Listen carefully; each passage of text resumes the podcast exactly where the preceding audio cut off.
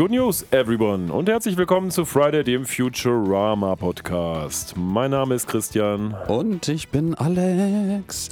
Herzlich willkommen auch von mir. Ja, willkommen, willkommen zu unserer Episode Nummer 7 unserer dritten Staffel, die heute denn läuft unter dem Motto Not Affiliated with Anything. Ja, yet, sagen wir es mal so. Yet. Äh, also, wenn ihr großartige Produktplatzierung, nein, lassen wir das. Ähm, wie geht's denn so, Alex? Ja, äh, Glagners Human Ryan, a buncher cruncher muncher human. Nein. Ähm, ah, da fallen wir jetzt direkt mal in den Mood-Check rein. Ja, äh, mir geht's soweit sehr gut. Ähm, Gibt es eigentlich auch gar nichts äh, großartig Relevantes jetzt zu berichten? Ich meine, wir haben ja beim letzten Mal den Sprung über Weihnachten und äh, Silvester, Neujahr hinweg gemacht und davon ein bisschen berichtet. Da ist jetzt natürlich in der ersten bzw. zweiten Januarwoche nicht so richtig viel passiert ähm, von meiner Seite aus. Ich, Arbeit ist halt wieder angelaufen. Ich meine, ich hatte ja nur zwischen den Feiertagen Urlaub. Das heißt, ich war am zweiten direkt wieder an der Schippe, beziehungsweise eher an der Tastatur hier am Schaffen. Ne? Untertage in der Lore. Und Untertage in der Lore auf der Tastatur am Rumhacken in meinem Hoodie. Richtig. Mhm, wie das so ist. Und äh, ja, es ist äh, ganz schön knackig kalt gerade zum äh, Zeitpunkt dieser Aufnahme und dafür allerdings äh, relativ angenehm sonnig. Also man tauscht das eine gegen das andere. Wenn ich die Wahl habe an dieser Stelle, würde ich mich jederzeit wieder für die Sonne entscheiden und äh, die Kälte in Kauf nehmen. Aber Gerüchte, Gerüchte besagen, das musst du gar nicht mehr allzu lange ertragen. Denn wie geht's denn dir so? Ja, mir geht's soweit ganz gut. Ich habe heute mein Auto verkauft. Das war nämlich ähm, ein bisschen kaputt und äh, ich habe mir jetzt oder werde mir jetzt ein kleineres kaufen, also als Zweitwagen. Wir haben eine etwas größere Familienkutsche und jetzt müssen wir mal gucken, ähm, was es dann am Ende wird für einen Kleinwagen. Aber worauf du eigentlich hinaus wolltest, war, dass wir heute eine Episode etwas früher aufnehmen. Äh, das wird nämlich jetzt noch so anderthalb Wochen dauern, bis das, was wir jetzt gerade ins Mikro sprechen, bei euch auf die Ohren kommt. Denn wir produzieren vor, weil diesmal gehe ich für eine Woche in Urlaub. So jedenfalls das Schicksal will, weil im Moment ist eins unserer Kinder noch krank. Aber wenn das gesund wird, dann werden wir Donnerstag nach Teneriffa fliegen für eine Woche und dort sind es zumindest Stand heute laut Google so um die 20 Grad. Das ist dann immerhin fast 25 Grad mehr als gerade hier. Mhm, mh, mh. Ja, ich bin da auch ein bisschen neidisch. Ich, wir hatten ja auch schon ein bisschen drüber gequatscht. Das war ja auch so, eine, so ein Modus operandi, den ich mal überlegt habe. Ich war ja auch in den vergangenen Jahren im Frühjahr, also meistens so gegen Februar, März mehr, äh, tatsächlich auch auf Teneriffa unterwegs. Ähm, ich muss sagen, ich hatte deswegen, auch weil du das über euren Urlaub erzählt hast, ein bisschen das Wetter da mal gecheckt. Und ähm, es ist ziemlich warm sogar. Also ich hatte eher sowas um die 25, 26 Grad zum Teil gesehen, was mich ein bisschen überrascht, weil die Male, wo ich jetzt ähm, Ende Februar, Anfang März da war, in der Summe dreimal in den vergangenen fünf Jahren, glaube ich. Da habe ich nur einmal das erlebt, dass es wirklich so konstant 25, 26 Grad warm war. Ähm, die anderen Male war es natürlich auch total gutes Wetter, aber halt eher so 18 bis 21 ish. Also nicht so, nicht so krasses kurze Hose und, und T-Shirt-Wetter, zumindest nicht am, am Strand. Ich denke mal, es wird so oder so massiv ein Wärmeschock sein für uns, allein deswegen, weil es hier so kalt ist. Ja, ja das reicht dann Fall. auch 20, das ist so wie im Frühling, wenn es plötzlich 15 Grad ist und man denkt, man muss wieder kurze Hose und T-Shirt anziehen. Oder bin ich im Meer ja. dabei, ja. Wenn ihr uns davon berichten wollt, wann ihr anfangt, die kurze Hose anzuziehen und ob ihr die vielleicht jetzt sogar schon anhabt, dann äh, tut das doch bitte unter folgenden Adressen. Ihr erreicht uns auf Instagram und Twitter unter @fridaypodcast sowie im Web unter friday.live oder schickt uns eine E-Mail über info@friday.live. Ja, ich äh, sollte mir mal äh, abgewöhnen, die Ansage zum äh, Social Media Teaser selber zu machen, bevor ich mir nicht unser Aufnahmegerät in Reichweite gelegt habe. Sonst klinge ich immer so gestresst, wenn ich meinen Arm ausstrecke, um den Button zu drücken, damit der Jingle abläuft. So, jetzt kommen wir mal langsam zu Futurama und erzähl uns doch mal, Alex, welche Episode am 17. November 2002 über die US-amerikanischen Bildschirme flimmerte. Ja. Der Alex, der erzählt euch jetzt eine Geschichte, Kinderchen. So setzt euch denn hin, gruppiert euch um den Schaukelstuhl herum.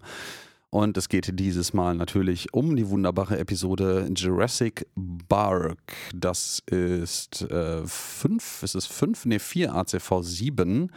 Ähm, auf Deutsch Gebell aus der Steinzeit. Und du hast es schon gesagt, am 17. November 2002 2002 ausgestrahlt äh, und im Deutschen am 10. Juli 2004 gelaufen auf Pro7.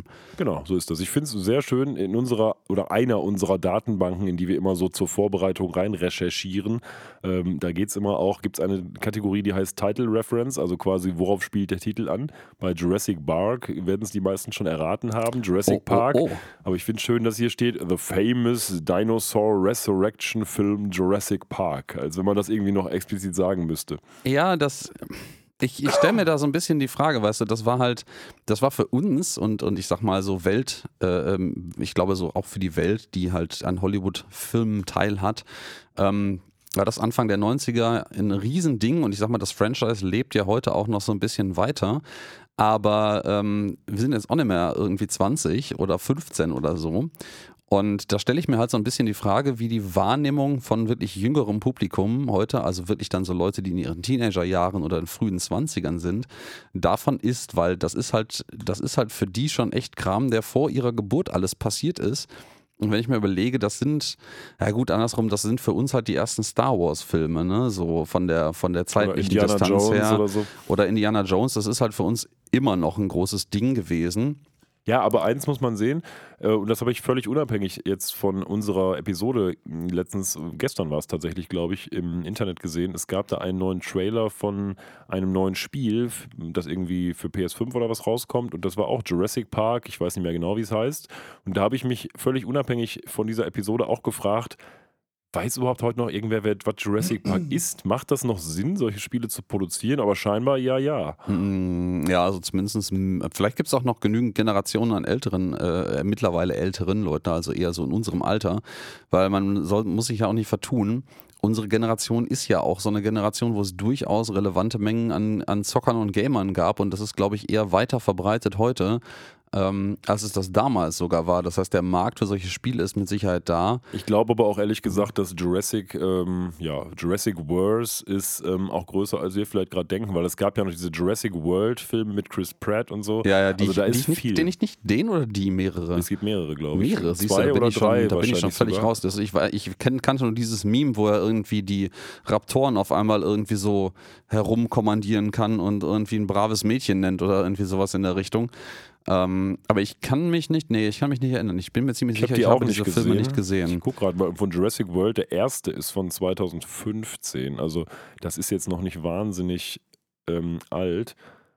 Oh, als vierter Teil, genau, bildet Jurassic World eine neue Trilogie. So, es gibt drei neue Oh, Jurassic oh, oh. World. Sind die alle schon Teile. raus? Ja, das, der letzte kam 2022. Oh, krass. Und okay, das war wohl auch der letzte Jurassic World Film. Also das ist alles noch relativ modern, glaube ich. Ja, das heißt aber, äh, bevor sie quasi mit dem, mit dem Jurassic World-Ding 2015 das rebootet haben, gab es nur die originalen drei Teile, die, wenn mich nicht alles täuscht, fast alle aus den 90ern sind. Ne? Also eins ist von 93, 94 ist.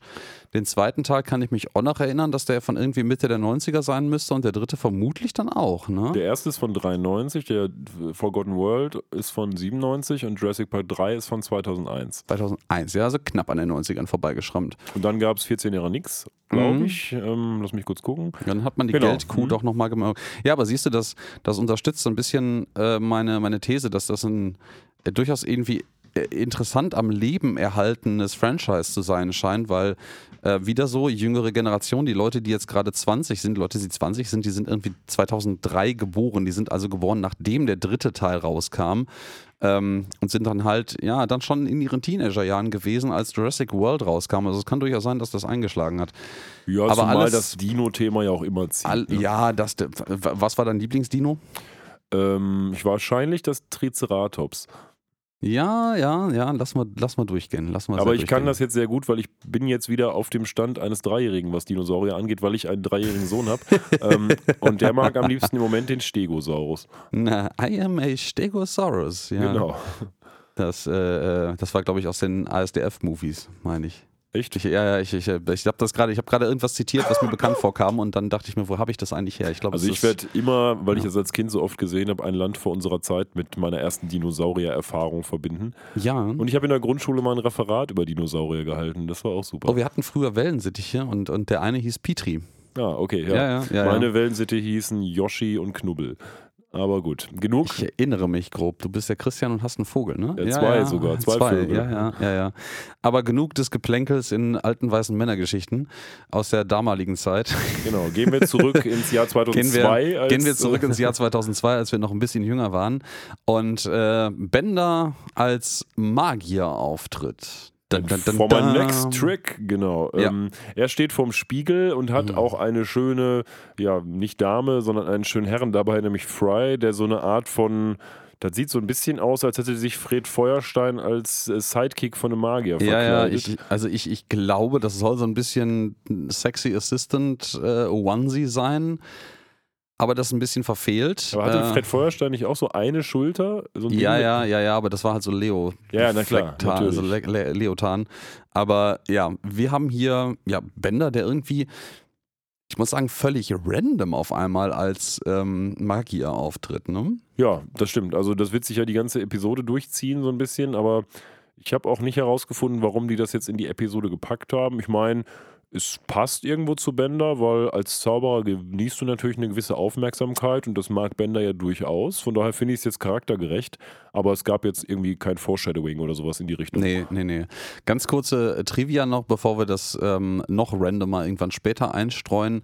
Die ähm, Publikumsrez äh, Publikumsrezensionen für diese Episode sind durchweg extrem positiv. Die ist auf IMDb mit 9,5 von 10 möglichen Punkten die am bestbewertetste Futurama-Episode. Paradoxerweise gilt sie gleichzeitig auch als die traurigste. Und noch paradoxerweise gab es trotzdem zeitgenössische Hate-E-Mails an die Produzenten, warum denn das Ende so wäre wie das Ende. Also von daher, naja, schauen wir mal, wie es wird. Nein, ich, also ich kann das nicht verstehen, warum Leute das schreiben, aus meiner Perspektive betrachtet, aber ich bin nicht überrascht um den Umstand, dass es Leute gab, die das gestört hat. Ich finde ehrlich gesagt die Tatsache, dass du einer Produktionsfirma schreibst, dass deine Serie nicht so läuft, wie sie in deinem Headcanon laufen soll, wahnsinnig absurd, dass ich da mich darüber beschwere, weil das ist nicht mein Werk, das ist das künstlerische Werk von anderen Leuten.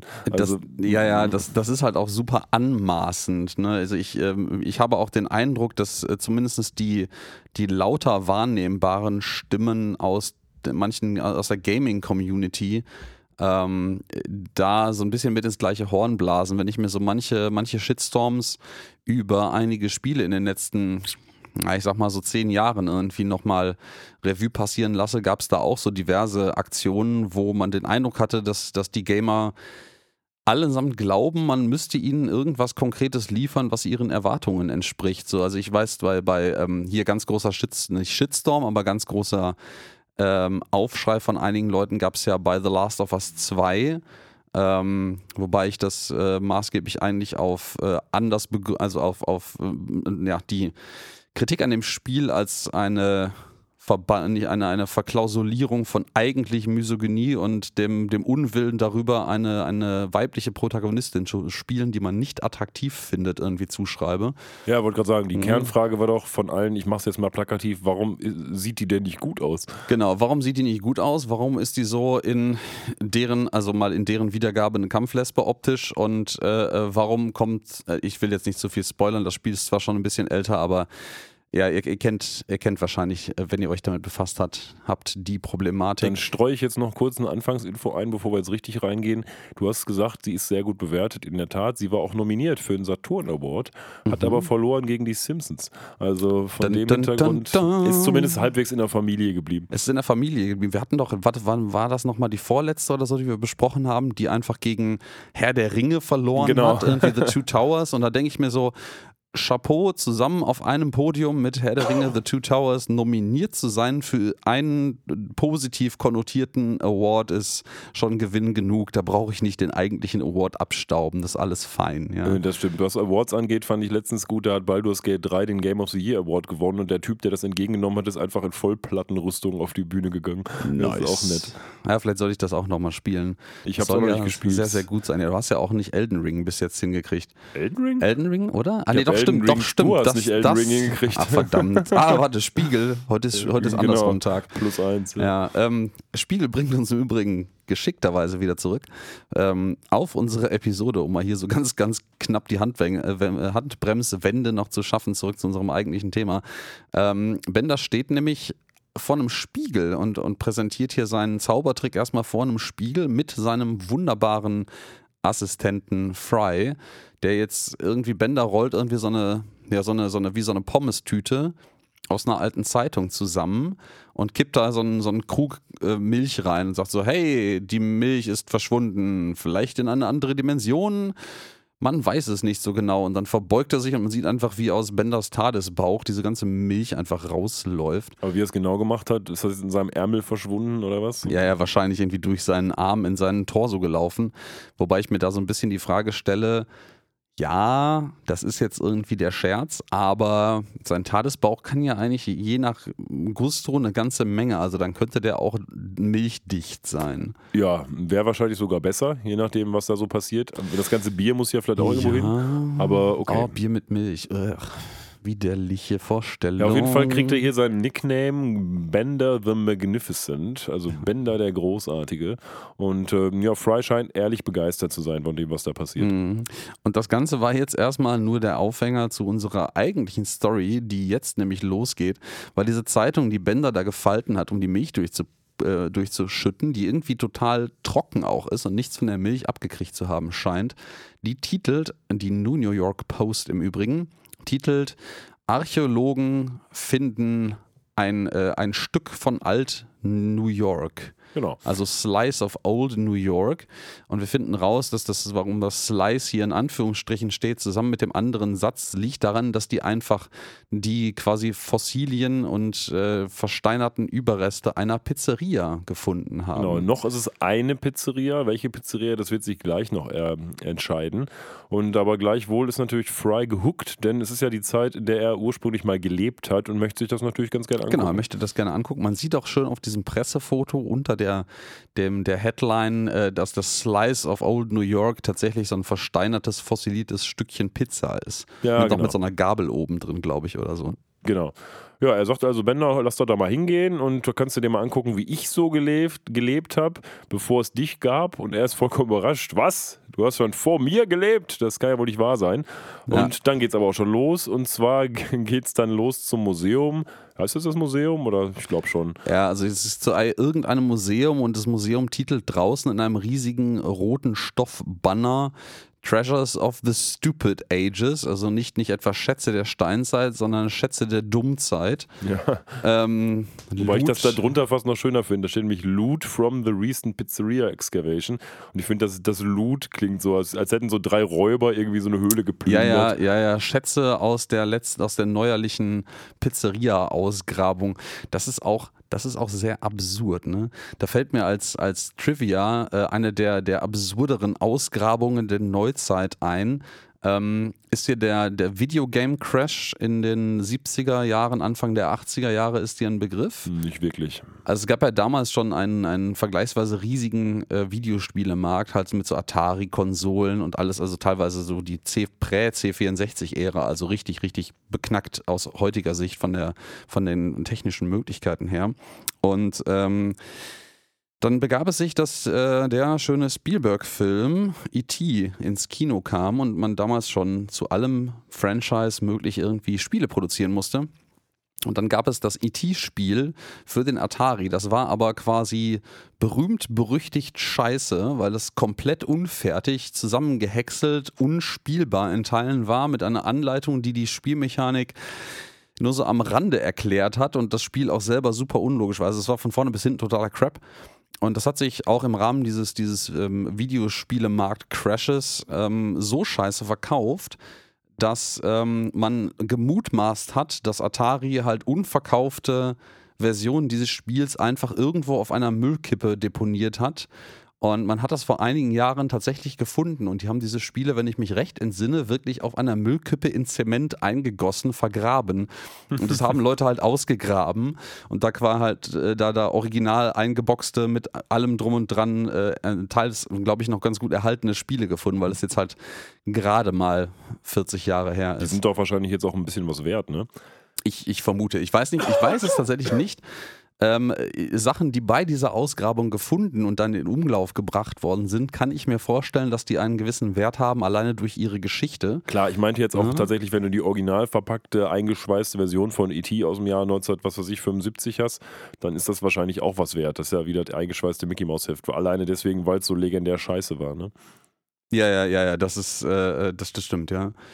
Und das, das, das erinnerte mich gerade ein ganz kleines bisschen daran. Aber ja, es ist ähnlich bizarr, aber nur anders. Also wir gehen jetzt in dieses Museum rein und ähm, da sind, also das, das ist so im Geiste von unserer zweiten Futurama-Episode, wo die auf dem Mond sind und sich diese absurde, dieses, dieses Mond-Diorama äh, Diorama angucken, äh, wie man sich vorstellt, wie damals die ersten Siedler auf den Mond irgendwie mit, mit äh, äh, Neil Armstrong und sowas äh, gelandet sein müssen, Siedler in Anführungsstrichen. Mm. Und ähnlich absurd geht es hier auch zu Rande. Also man sieht irgendwie die, die Lendenschurze der, der, der, der, was ist das, der Stadtvorsitzenden oder irgendwie, Irgendwie sowas. sowas, ja, ja. Auf jeden Fall ist Ähm, alles auf altertümlich gemacht und dann hast du so ein in Bernstein. Ähm, Das ist Kacke von den, ich glaube, ein, ein äh, fossilierte Kacke von den New York Knicks. Also Ja, von. Sportteams, so, so, so, irgendwie so einen absurden Typen, den ich nicht identifizieren kann, in Bern, in einem riesigen Bernstein-Blob. Und äh, dann geht's zu der Pizzeria Reconstruction. Genau, und da Die- sieht Fry dann doch sehr schnell, dass er die kennt, ne? Genau, da steht draußen werden wir begrüßt mit einem schönen ja, Bild äh, mit der Silhouette von New York, mutmaße ich dann nochmal. Old and greasy. Ähm, mit einem Slice of Pizza, also einem Stückchen Pizza und darüber steht Old and Greasy. Ja, die gehen da rein und dann sieht man relativ schnell, auch als Zuschauer, dass man diese Location schon kennt.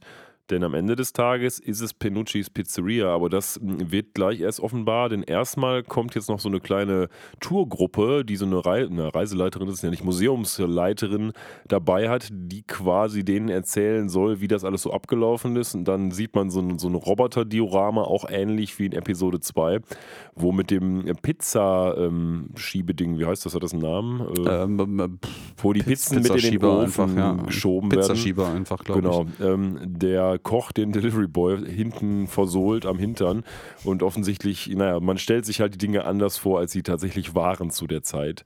Ähm, und Fry nimmt das Ding natürlich und sagt sofort, mal hier, das ist doch Quatsch, was ihr hier erzählt, denn man hat nicht nur das so gemacht, man hat also nicht nur den Delivery Boy verhauen, man hat auch durchaus Pizzen in den Ofen gepackt und übrigens auch Ratten erschlagen.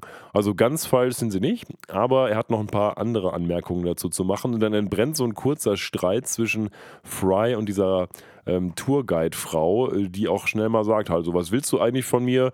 Ich habe irgendwie eine 45-minütige Einführung bekommen, ich bin Hausfrau und außerdem habe ich in meinem Roman Freiwillige Hausfrau. freiwillige Hausfrau und in meinem Roman irgendwie Also ein über, Groschenroman. über, über Archäologie und die Liebesbeziehungen von Archäologen gelernt, wie das alles so hier zu sein hat. Hm. Habe ich mich gefragt, ob das eine Persiflage auf die amerikanische Polizistenausbildung ist.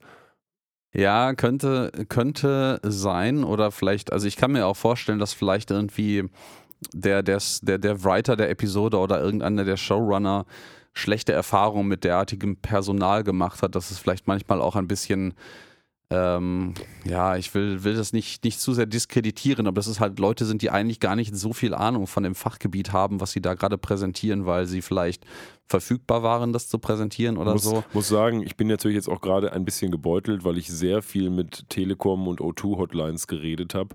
Aber mir geht es richtig auf den Keks und da können die Leute auch nichts für, die da sitzen. Also kein Diss an die, aber es geht mir richtig auf den Keks. Dann hast du mal jemanden an der Strippe, der kein Roboter ist und der weiß rein gar nichts, was nicht 0815 in seinem Handbuch steht, weil der auch nur ein armer Student oder eine arme Studentin ist, die sich ein paar Mark dazu verdienen, einfach nur der First-Level-Guy oder Girl ist, der da sitzt und einfach nur dafür da ist, die Leute möglichst schnell abzuwimmeln. Ähm, das ist einfach wahnsinnig unbefriedigend. Ja, ja, ich, ich kenne das auch aus neuerlicher ähm, Erfahrung. Auch tatsächlich kann man das auch mit Professional Services diverser, Ja, absolut, ähm, absolut. diverser Firmen sehr regelmäßig hatten. Wir hatten da äh, beruflich ein paar äh, äh, Dinge, die telefonisch tatsächlich mit einem Dienstleister zu klären waren. Und äh, der hatte laut der damaligen Erklärung mit einer anderen Großumstellung bei sehr vielen ihrer Kunden so zu schaffen, dass deren Hotline quasi permanent äh, belegt war. Und ähm, wir dann auch, obwohl wir halt zielgerichtet angerufen haben mit einer Nummer eines gewissen Fachbereiches, dann einfach random irgendwen mitbekommen haben, der von dem Fachbereich, um den sich unsere Frage und Anliegen drehten, null Ahnung hatten. Und das Gespräch verlief etwa so, ich stelle eine Frage und erkläre den Sachverhalt. Ja, kleinen Moment bitte, warte Musik. Zwei Minuten später, ja, ich habe das geklärt, ich habe keine Ahnung. Ja, Ja, okay, dann genau. habe ich folgende Frage. Ja, warten Sie kurz. Warte Musik. Ähm, und das, das war. Das, das, war, das war nicht gut. Ich hoffe, die sammeln noch ein paar, paar Bonuspunkte bei Ja, uns. das hat man, hat man auf jeden Fall Ja. häufig und das haben wir hier eben auch. Aber Fry nimmt jetzt das Heft in die Hand und erklärt denen so ein bisschen, was da los ist und wird dann auch schnell gewahr, dass das hier eben die Pizzeria ist, in der er originär als Delivery Boy gearbeitet hat. Genau, er ähm, identifiziert hier die ganzen Fossilien, die hier so im Schrank ausgestellt sind, Hm, wo irgendwie keiner scheinbar so richtig Ahnung hat. Und ja, ihm fällt natürlich sehr schnell auf, dass das exakt die Pizzeria war, in der er gearbeitet hat. Und ihm fällt noch etwas anderes auf. Ähm, er findet nämlich die fossilierten Reste oder eigentlich den, den, den, den vollständigen äh, äh, fossilierten Hund, den er damals hatte, Seymour. Genau. Das war offensichtlich, wir kennen dann den Hund, glaube ich, wenn überhaupt nur aus kurzen Szenen. Ich bin nicht sicher, ob überhaupt. Mm, Ich glaube, bis jetzt ist der noch gar nicht thematisiert worden. Aber wir lernen ihn ja in dieser Ja. Episode massiv kennen, denn was jetzt passiert, ist etwas, was in der Episode öfter passiert. Wir haben so eine kurze Rückblende in die Zeit, als Fry noch in der in Alt-New York oder in normalem New York In dem gelebt hat. Regular New York, ja. Und man sieht jetzt so ein bisschen, wie seine Freundschaft zu diesem Hund entstanden ist. Und das begann alles mit der Tatsache, dass er mal wieder eine Pizza an einen Typen liefern sollte, dessen Namen ein Witz ist, so wie beim Mo immer Bart anruft Mhm. und nach Leuten verlangt. Nur, ähm, wie hieß der gerade? Der hieß Se- Seymour Asses. Seymour Asses, genau. So. Ja, also sehen Sie mehr Ärsche, Genau. äh, wenn man das phonetisch weiterträgt. Das ist auch direkt dann die Namensherkunft für den Hund, ne? Weil als er diese, diese Fake-Lieferung ausstellen soll, man ihm dann an der Gegensprechanlage leider sagt, so hör mal, hier äh, äh, wohnt definitiv niemand mit diesem Namen und vielleicht hast du jetzt mal ein bisschen Zeit darüber, dir Gedanken zu machen, was für ein Idiot du eigentlich bist. Und dabei trifft er diesen Straßenhund, der gegenüber irgendwie sitzt, weil hat jetzt halt eine Pizza, die er, so wie ich das einschätze, selber bezahlen muss, weil er auf den Prank reingefallen ist und dann isst er sie auch direkt und kniet sich dahin mit seinem Delivery Boy Fahrrad. Ich glaube übrigens nicht, dass er sich selber bezahlen muss, weil er äh, sagt zu dem Hund ja auch später auch mal hier, ähm, wenn dich einer fragt, du heißt Seymour Asses. Also scheinbar. Ah, bist das ja, nicht so. ja, okay, aber anyways. Er, er hat jedenfalls jetzt die Pizza, die er verzehren kann und dann kommt dieser Straßenhund äh, mit riesigen Hundeaugen an und äh, bettelt mehr oder weniger um ein bisschen was zu essen, ähm, weil, ja, ist halt Straßenhund und ähm, dann frisst, frisst er halt äh, dankenswerterweise die Pizza mit auf und äh, ja, da entsteht dann eine Freundschaft, ich würde gerne sagen fürs Leben, leider nicht so ganz. Ja, eigentlich schon, aber dazu später. Mhm. Ähm, also, in der Tat, er gibt ihm Pizza und äh, quatscht so ein bisschen mit ihm und eigentlich projiziert er nur so ein bisschen auf ihn drauf, also Pry auf den Hund, dass ihn quasi alle anderen Leute so ein bisschen belächeln und er halt nicht, dieser Hund, und deswegen ist es ein super Freund und ja, so entstand dann diese Ursprungsfreundschaft zwischen Simo und Fry. Ne? Mhm. Und das ist jetzt auch Zeit für die Star Trek-Anspielung der Woche. Wobei ich mich ja fast schäme, das jetzt hier so groß aufzuziehen. Ich dachte aber, ich lasse dir jetzt den Vortritt. Ich glaube, du hast es selber Ja, gesehen. ja, klar, aber ich sag mal, jeder hat wohl gemerkt, wie sich dann Fry vom Hund verabschiedet, nämlich mit lo Live Long and Prosper, Ja. also lebe lang und in Frieden. Das ist natürlich der Gruß der Vulkanier aus Star Trek, den wir mal damals von Mhm. Mr. Er macht Spock, auch tatsächlich dieses Genau. V-Zeichen mit das den, mit V den Händen. Vulcan.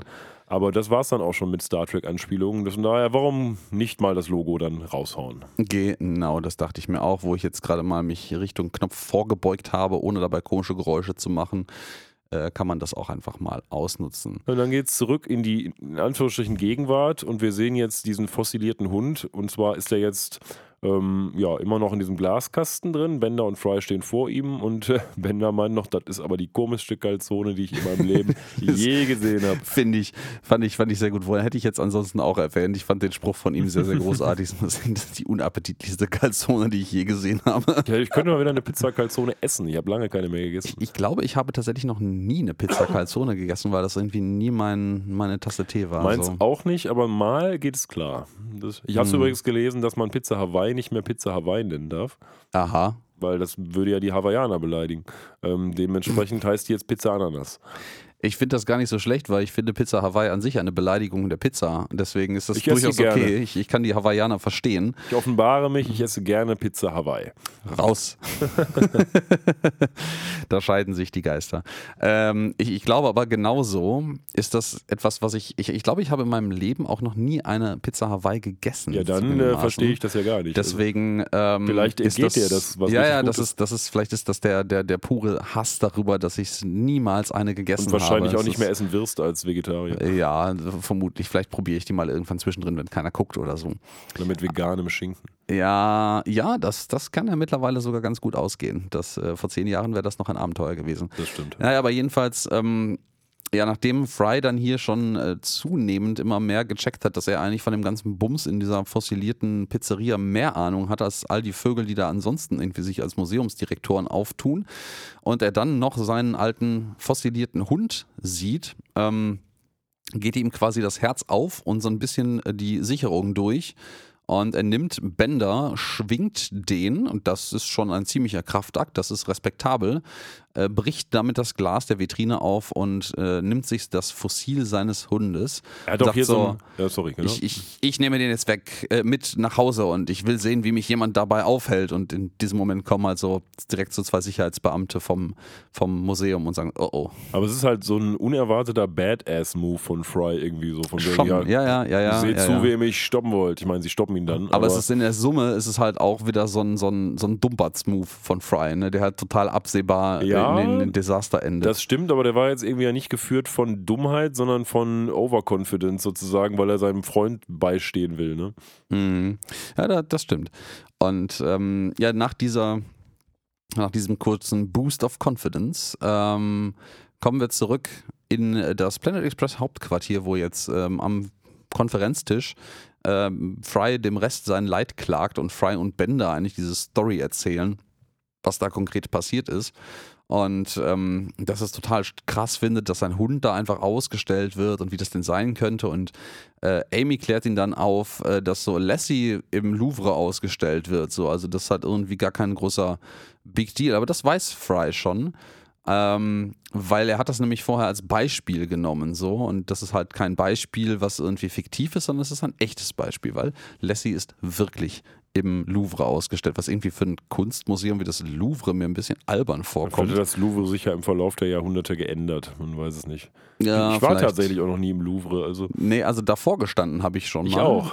Ähm, aber drin war ich tatsächlich noch nicht. Wir hatten an dem Tag, ich hatte auch nur, zugegebenermaßen war ich auch nur einmal für einen Tag in äh, Paris und da man jetzt nicht so einen Checkbox-Tourismus, also ich zumindest nicht machen wollte, einfach zu sagen, ich war mal im dies, jenes, ja, ein Häkchen gesetzt, überall, äh, sind wir halt relativ entspannt äh, da nur durchgelaufen und äh, haben das Louvre einmal von außen begutachtet, weil wir eh dran vorbeikamen. Aber da reinzugehen lohnt sich halt einfach nicht. Also wenn du nicht einfach sagen möchtest, du warst mal drin, sondern da auch irgendwas von haben willst, musst du da wahrscheinlich einen ganzen eigenen Tag für einplanen. Mal abseits davon, dass man hätte Karten vorher kaufen sollen. Ja, in der Tat, in der Tat. Ja, es geht dann weiter und äh, der Professor schaltet sich jetzt ein, sozusagen, macht die ganze Diskussion noch ein bisschen auf, um, sag ich mal, dem Fry and Floor ins Ohr zu setzen, dass er doch protestieren könnte. Er soll sich einfach dort davor stellen und einfach mal gucken, was passiert, wenn er jetzt ähm, nicht, sag ich mal, Bänder schwingt, sondern eher die Protestkeule.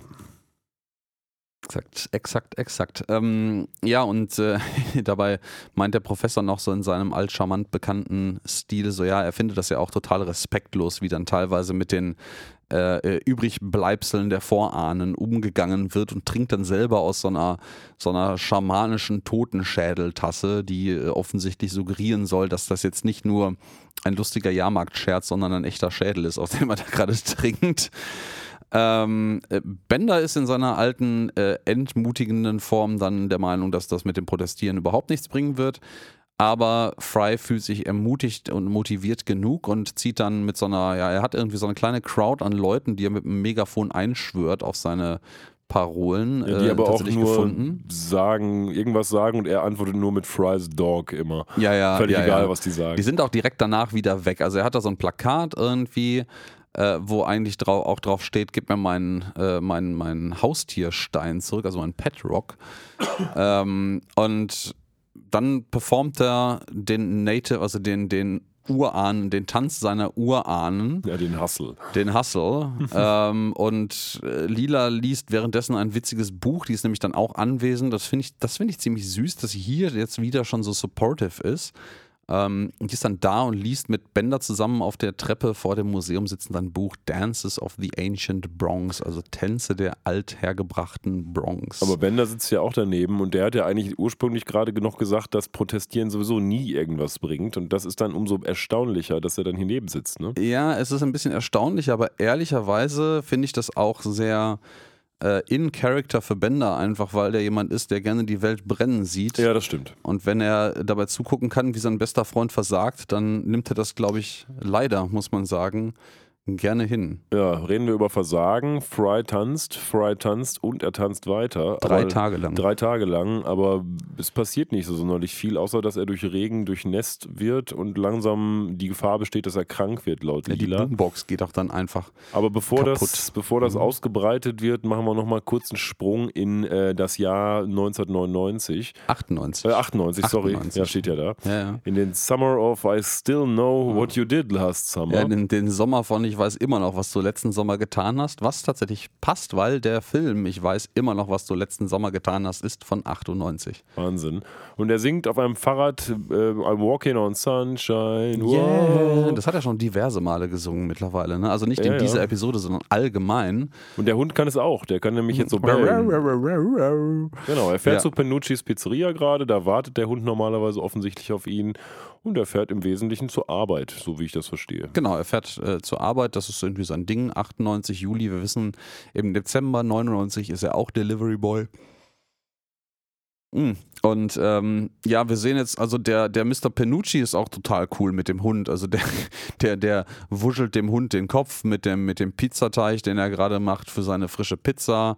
Und äh, der Hund irgendwie leckt den, die, die Tomatensoße vom Boden. Also so eine, So eine Das ist so eine- Befehlskette jetzt. ja, ist so eine geworden, ne? Befehlskette geworden. Das ist auch so eine richtig eklige Pizzeria eigentlich, wo jetzt irgendwie so ein Junge an so einem Spielautomaten gerade am Zocken ist und ähm, die, das Stück Pizza, was er gerade sich dabei in den Mund schieben möchte, halt wirklich so voller Hundehaare strotzt. Das ist, das ist schon ganz schön eklig. Also was da, was da der die lokalen Lebensmittelbehörden zu sagen würden. Ja, aber der Hund ist irgendwie jetzt so der. Der, der schwimmt der doch in der. Tomatensoße rum, ja. Weil irgendwie Penu äh, Mr. Penucci sagt zu Fry, hör mal, ähm, hier, mach das mal weg. Und Fry sagt zum Hund, hey, mach das mal weg. Und der leckt's halt auf. Also er, er macht Fry auch die Arbeit leichter. Ne?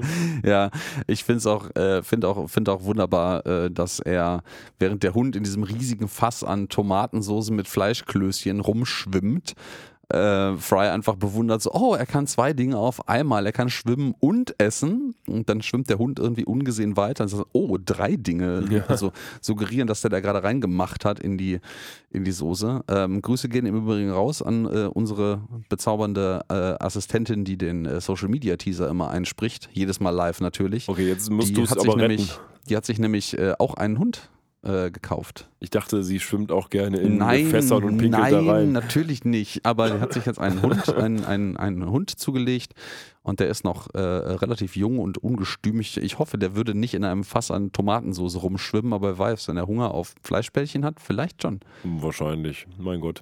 Ja, dann geht's zurück und jetzt ist Fry endlich total voll geregnet und tanzt schon seit drei Tagen den Hustle und will eigentlich auch weitermachen, weil es ist ja ein wichtiger Protest für ihn.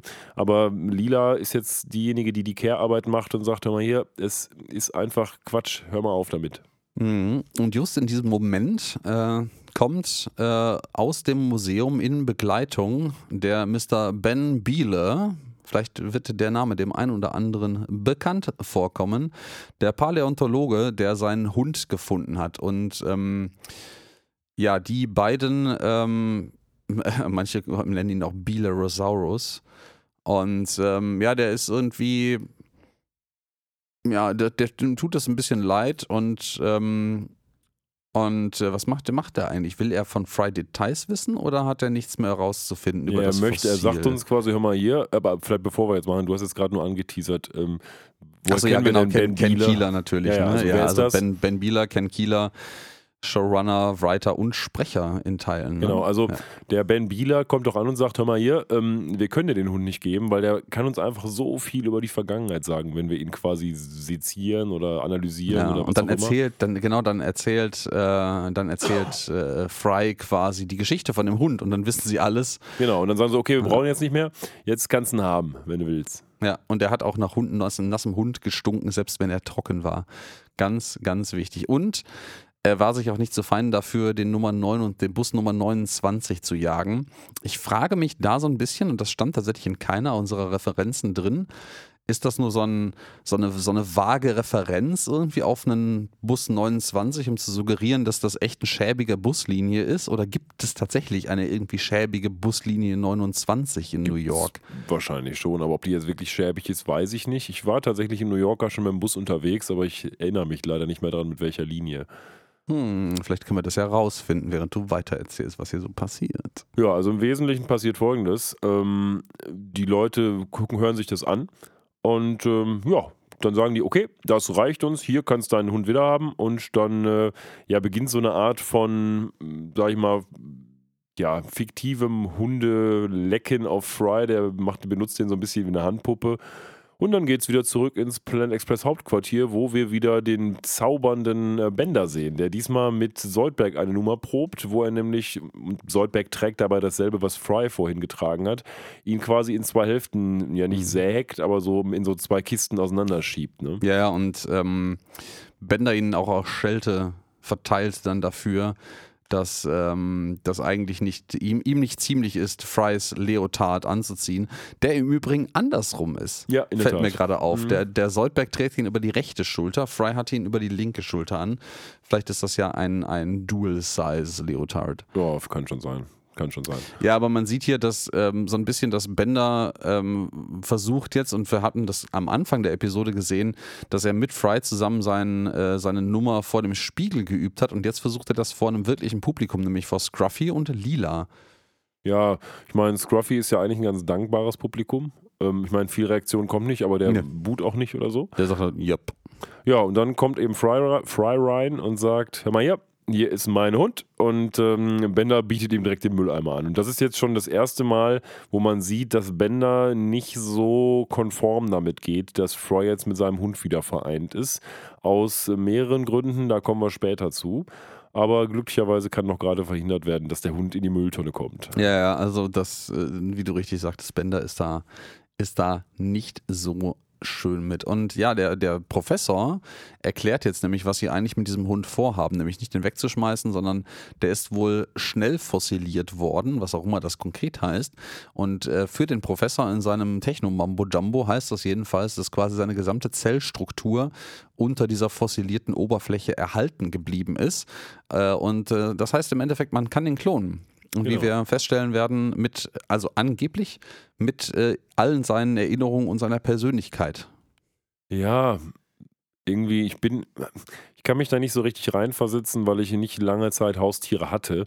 Aber will man das? Also ich, ich bin da sehr zwiegespalten. Will ich jetzt diese Zeit konservieren, die ich ja vielleicht auch, gut, in, in Frys Situation ist natürlich noch ein bisschen was anderes, weil er ja aus seiner Sicht Zeit verloren hat mit dem noch Hund, der noch lebte. Aber so grundsätzlich, will ich das? Also will ich das jetzt konservieren oder nochmal neu hervorholen? So Ich finde, das ist halt auch eine schwierige ethisch-moralische Frage an der Stelle. Ne? Also ähm, ich, also mal abseits davon, dass es halt immer, im- immer noch, Gott sei Dank, eine komplett theoretische Anfrage, äh, Fragestellung ist, weil es halt nicht möglich ist und sehr wahrscheinlich nicht funktioniert.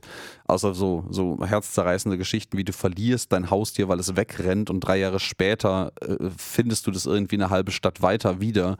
Ähm, aber das ist ja ein anderer Sachverhalt an der Stelle. Also ich äh, weiß ich nicht, also ich habe ja auch zwei Katzen und äh, sollten die, was ja früher oder später zwangsweise passieren wird, mal das Zeitliche segnen, Ähm, ich glaube nicht, dass ich wollen würde, dass sie, dass ich die irgendwie zehn Jahre später feststelle, oh, die kann man ja doch klonen mit allem ihrem Dasein und dann möchte ich die wieder haben.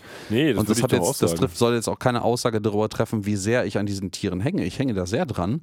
Ähm, aber ich, ich, das ist halt auch so ein, das ist halt ein, ein Lebewesen, das auch einen, einen eigenen Willen, ein eigenes Dasein hat. Und wenn das halt nicht mehr da ist und seinen natürlichen Lauf gegangen ist, dann ist das halt so. Ja, und zumal man ja auch vielleicht dann nach hinreichender Trauer und Abschluss auch vielleicht nochmal, wenn man das denn will, mit einer neuen Katze, sag ich mal in Anführungsstrichen, ein neues Abenteuer beginnen kann, ähm, wenn man möchte. Aber ich finde irgendwie, es ist es, es wird ja, es wird doch nicht besser. Also ich meine, Nee, also das ist, das hat so ein bisschen für mich die gleiche, den gleichen etwas problematischen Vibe, wie irgendwie sich dann nochmal ein Haus, also nochmal ein Haustier zu suchen, was möglichst ähnlich ist zu dem dahin äh, geschwundenen Haustier, was halt irgendwie immer so ein Vibe von ich, ich möchte emotional nicht loslassen und eigentlich ich finde es halt auch komisch, weil das für mich halt suggeriert, dass dieses Tier beliebig eine leere Hülle ist, die austauschbar ist ja eben. für diese Person. Das ist halt, und, und auf, eine, auf eine ähnlich perfide Art und Weise Leute, die, keine Ahnung, ne, nach einer flo- verflossenen Beziehung äh, dann krampfhaft nach einem Ersatz suchen, der genau diese Lücke wieder füllt, äh, und zwar exakt der gleichen Person in funktionierend quasi.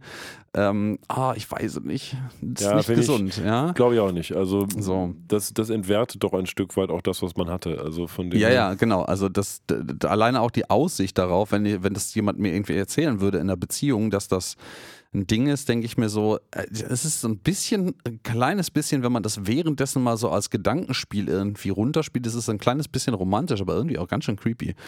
Ja, Ähm, gut, zurück zu Futurama. Also, ja, was hier ähm, lustig ist im Übrigen, ohne dich jetzt zu Ja. harsch unterbrechen zu wollen, was jetzt gerade wieder ins Lustige geht, ähm, nach dieser schönen Szene, wo jetzt Bender feststellt, dass er halt noch, dass Fry halt noch einen anderen besten Freund hat als ihn, ähm, ist er sehr, sehr traurig. Also er möchte eigentlich nicht traurig sein, aber er ist sehr traurig und ähm, feuert quasi so ein, so ein Gag-Feuerwerk aus seinem jetzigen spontanen Zauberer-Dasein ab, indem er zuerst, er fängt an zu weinen und aus den Tränen werden dann so blaue Ball Ballons, die aus seinem Gesicht äh, herauskommen und äh, dann fliegen da irgendwie noch Tauben aus seinen Augen raus und äh, am Ende wandelt sich seine Antenne zu so einem Blumenstrauß.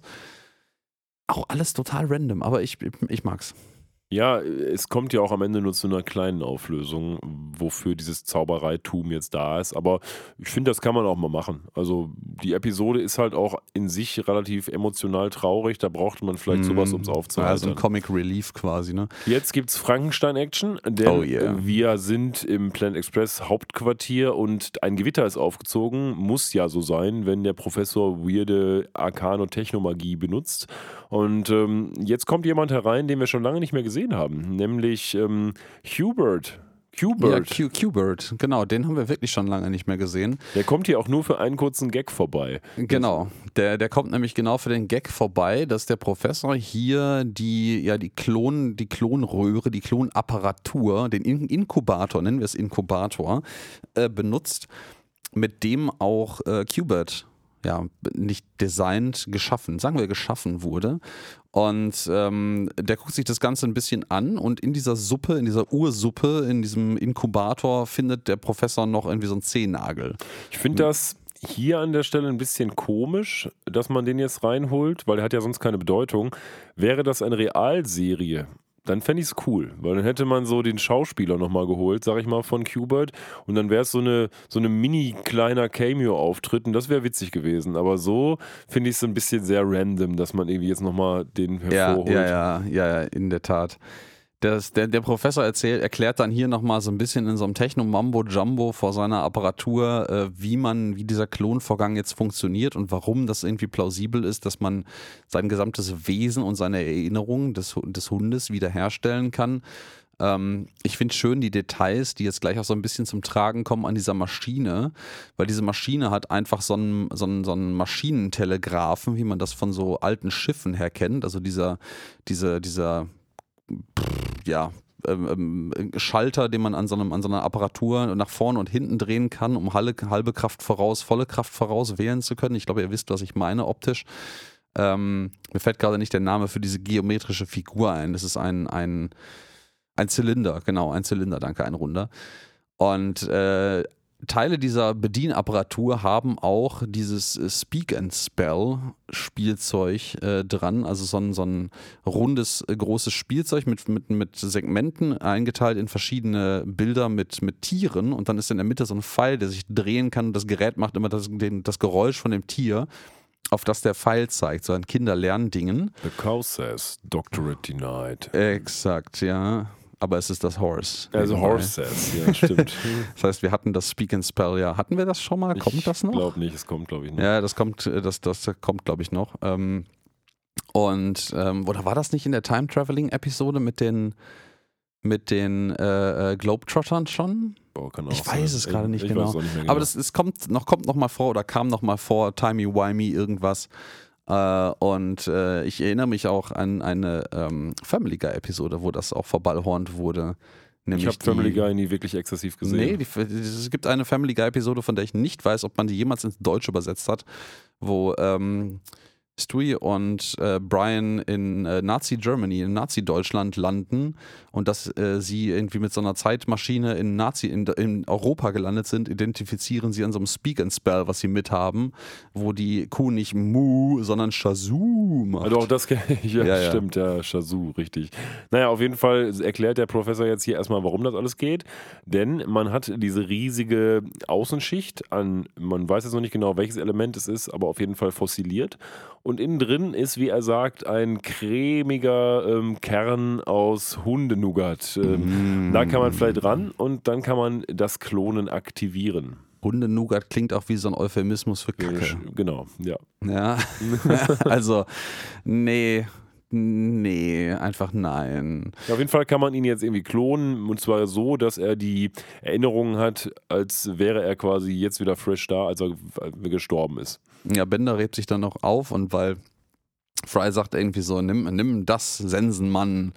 Und äh, Bender äh, reagiert darauf mit einem, ach scheiße, inkompetenter Sensenmann hier. Ja, weil der natürlich nicht will, dass der Hund wiederkommt, genau. weil er ja. seinen besten Freund glaubt, dadurch zu verlieren.